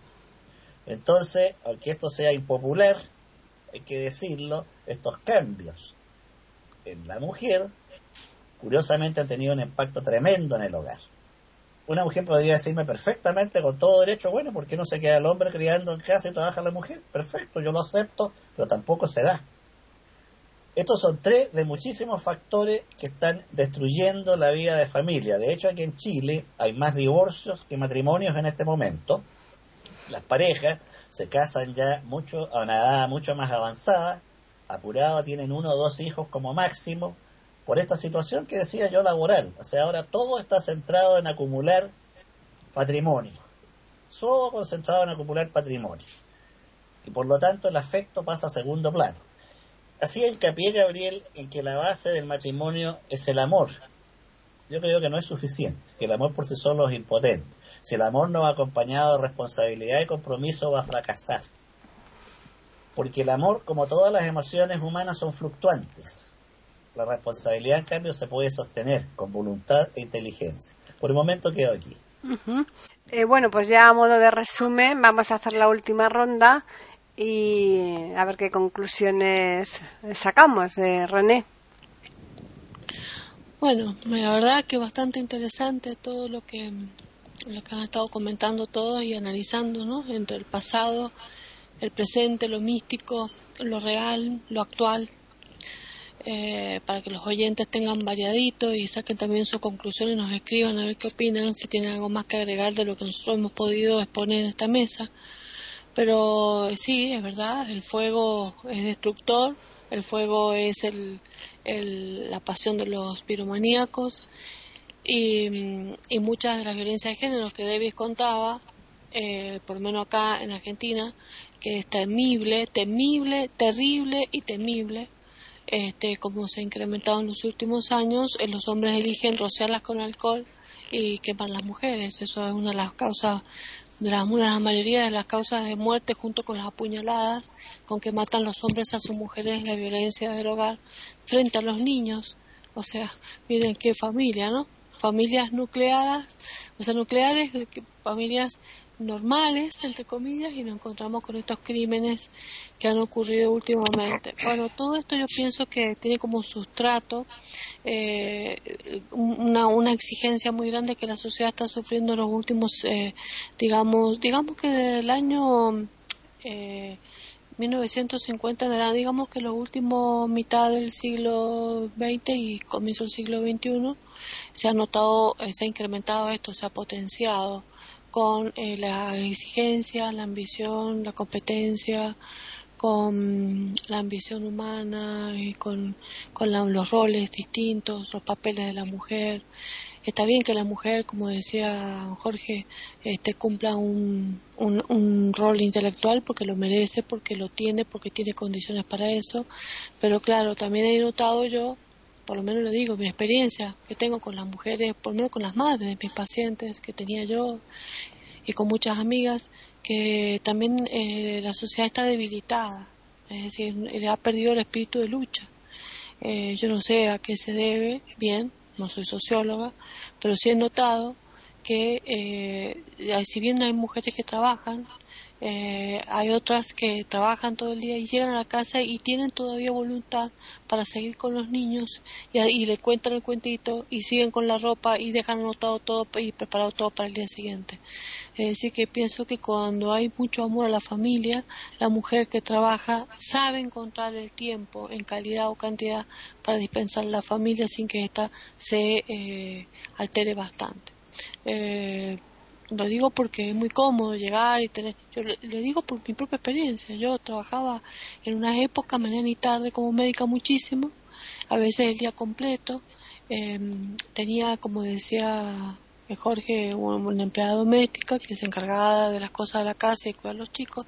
Y por más que yo los y los domingos los chicos les decía, o los feriados, tienen que lavarse las manos antes de comer, eh, coman con la boca cerrada, eh, no pongan los codos en la mesa, no se levanten de la mesa mientras están comiendo, no empiecen a comer hasta que no esté papá en la mesa. Todas las reglas sociales que nosotros conocemos desde un mundo aparentemente civilizado actual, este, bastaba que yo no estuviera para que la empleada permitiera que lo que comieran levantados de la mesa, que no se lavaran las manos, que, que, que sobre todo el varón, ¿no? que, que, que vieran la televisión. La televisión fue el primer elemento electrónico que se introdujo en los hogares después en la segunda mitad del siglo XX, y después siguió la computadora y después siguió el, el celular o el móvil, ¿no?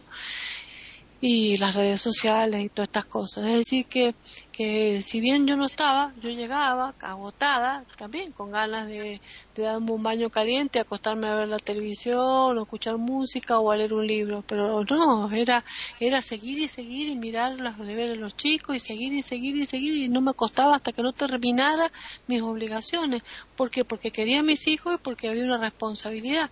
En cambio, las chicas no tienen ganas de responsabilizarse no, no, no asumen su rol de, de, que, de que si están casadas tienen que, no digo que sean esclavas del marido, pero que compartan con el marido ambos, repartan las tareas para la ropa, para el lavado de la ropa, para la ropa que hay que planchar, para las compras, para la limpieza de la casa, y sea una tarea de dos, compartida, pero con un compromiso el compromiso que asume el matrimonio o la pareja o, los que se juntan, no importa, pero la pareja que asume eh, eh, una familia y más si van a tener descendencia, debe ser una responsabilidad mutua y una dedicación de sacrificio y de renunciamiento. Yo no digo que sea eh, lo trágico, que sea cuando se hace con alegría, se, se, se, renuncia con alegría. uno tiene que aprender a, que uno cuando se, eh, se, constituye en pareja y después cuando se tiene hijos ya no es el ego el que eh, ya no es este me voy a dedicar exclusivamente a mí voy a invertir este dinero para mi ropa para mi cosmética para mi peluquería para mi salida con mis amigas. No ahora es esta plata o este dinero que gano para mi pareja y mi casa y si tengo hijos para mi pareja, mi casa y mis hijos y, lo, y si sobra algo veré para mí ese pensamiento eh, altruista eh, de compartir de, es lo que hace a una familia y lo que hace a un hogar. Y como siempre volvemos otra vez a lo mismo, al amor. No, hay otra. Siempre vamos a terminar en todas las tertulias con la misma terminología, amor. Eh, el amor es muy importante porque si no hay amor no puede existir nada de esto. Si no hay amor no hay espíritu de sacrificio, si no hay amor no hay voluntad, si no hay amor no hay paciencia, si no hay amor no hay dedicación, si no hay amor no hay altruismo, si no hay amor no hay empatía, si no hay amor no existe eh, eh, preocuparme por el otro, si no hay amor no hay niños que crezcan con paz y es cuando los niños empiezan a desbocarse y se pierde el control sobre la educación de ellos.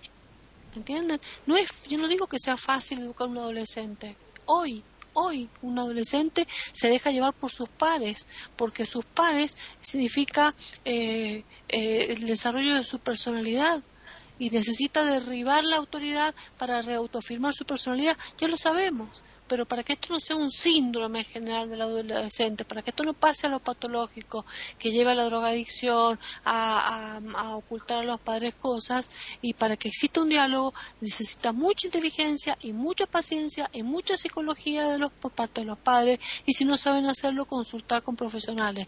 Pero no se puede dejar, ah, no, él es así, ¿qué va a hacer? Ah, no, está idiota, déjalo. Así son los chicos, y desinteresarse, porque desinteresarse de los hijos significa problema doble el mañana. Nadie puede desligarse de la responsabilidad que asumió. No crean que es fácil, porque tarde o temprano la vida te pasa las cuentas, la vida te pasa la factura, hay que pagarlo a eso. Entonces, más vale hacerse cargo a tiempo que, después llorar dos veces como siempre se dice popularmente en los dichos, más vale para ponerse colorado una vez y no pálido toda una vida. Es, es asumir responsabilidades y el, con amor, por supuesto, dedicación, sacrificio, para que después eso pueda rendir sus frutos. Si no, nunca va a haber frutos, va a haber siempre sufrimiento y eternamente hasta que pongamos el pie en el cajón. Esa es la, es la decisión, que la definición última. Eh, Gabriel.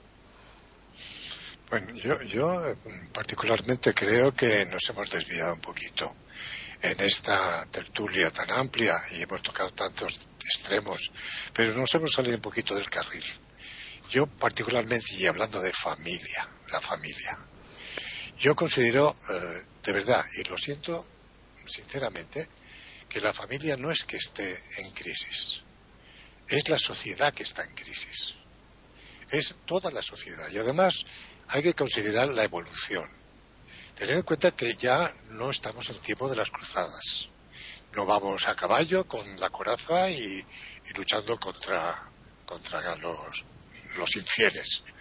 Estamos en el siglo XXI. La sociedad va evolucionando y las mentes van evolucionando y las ideas. Y, todo, todo se transforma y precisamente con mm, términos como los que estamos viviendo de pandemia, pues las cosas se precipitan. La convivencia siempre ha sido difícil, siempre ha habido violencia, no solamente en la familia. Yo recuerdo que había en España un, periódico, una revista, no sé qué era, que se llamaba El Caso. ¿eh? Y era la, violencia, el, el, crimen pasional. O sea, todo esto ha existido. Lo que pasa es que hoy, hoy en día hay más comunicación, hay más conocimiento, más inmediatez en cuanto a las noticias, se sabe más. Hay violencia, lógicamente, pero no solamente en la familia, y no debido a la familia, a la convivencia, a la educación, a los problemas, a la violencia que tal vez eh, sea una, cuestión de, testosterona, no lo sé. Eh, la mujer también es violenta. Yo he visto, cuando tenía posibilidad de ver, pelea de mujeres y parecían gatas furiosas, ¿eh? O sea que la violencia está en, el ser humano, no solamente en el hombre. No voy a hacer una defensa de la violencia del hombre ni de la mujer. Yo soy pacifista 100%. También hay que decir, y creo que es conveniente decirlo, que hay una crisis de autoridad. Se habla de que efectivamente el, WhatsApp, las maquinitas, los celulares, pero si se lleva una autoridad, una disciplina, de 2 a 4 estudio, de 4 a 6 maquinita, de 6 a 8 los deberes y de 8 a 10 cena y a la cama. O sea, autoridad paternal o maternal que no sea mm, autoritarismo, sino un orden, una disciplina. Que aprendan desde pequeñitos. Si no se hace, pues si se deja, déjalo, que le hace gracia. Mira lo que ha hecho el niño. Mira, oye Pepe, mira lo que me ha hecho el niño. Y el papá se ríe y anima todavía al niño a que vuelva a hacerlo. A ver si me entendéis. Yo considero, tal vez sea por el tiempo que me ha tocado vivir, que he vivido 40 años de autoritarismo. No me considero autoritario, pero me gusta la autoridad, quiero decir, el orden. ¿eh? Para que nos entendamos y la terminología no suene en vuestros castos oídos como cosa eh, equívoca. Yo eh, considero que la educación es eso, es dar normas, normas de vida y, considerables y, siendo consideradas y que pueda ser vehículo de convivencia y de que esas personas vayan formando su carácter de una forma moderada, equilibrada, eh, sensata e inteligente.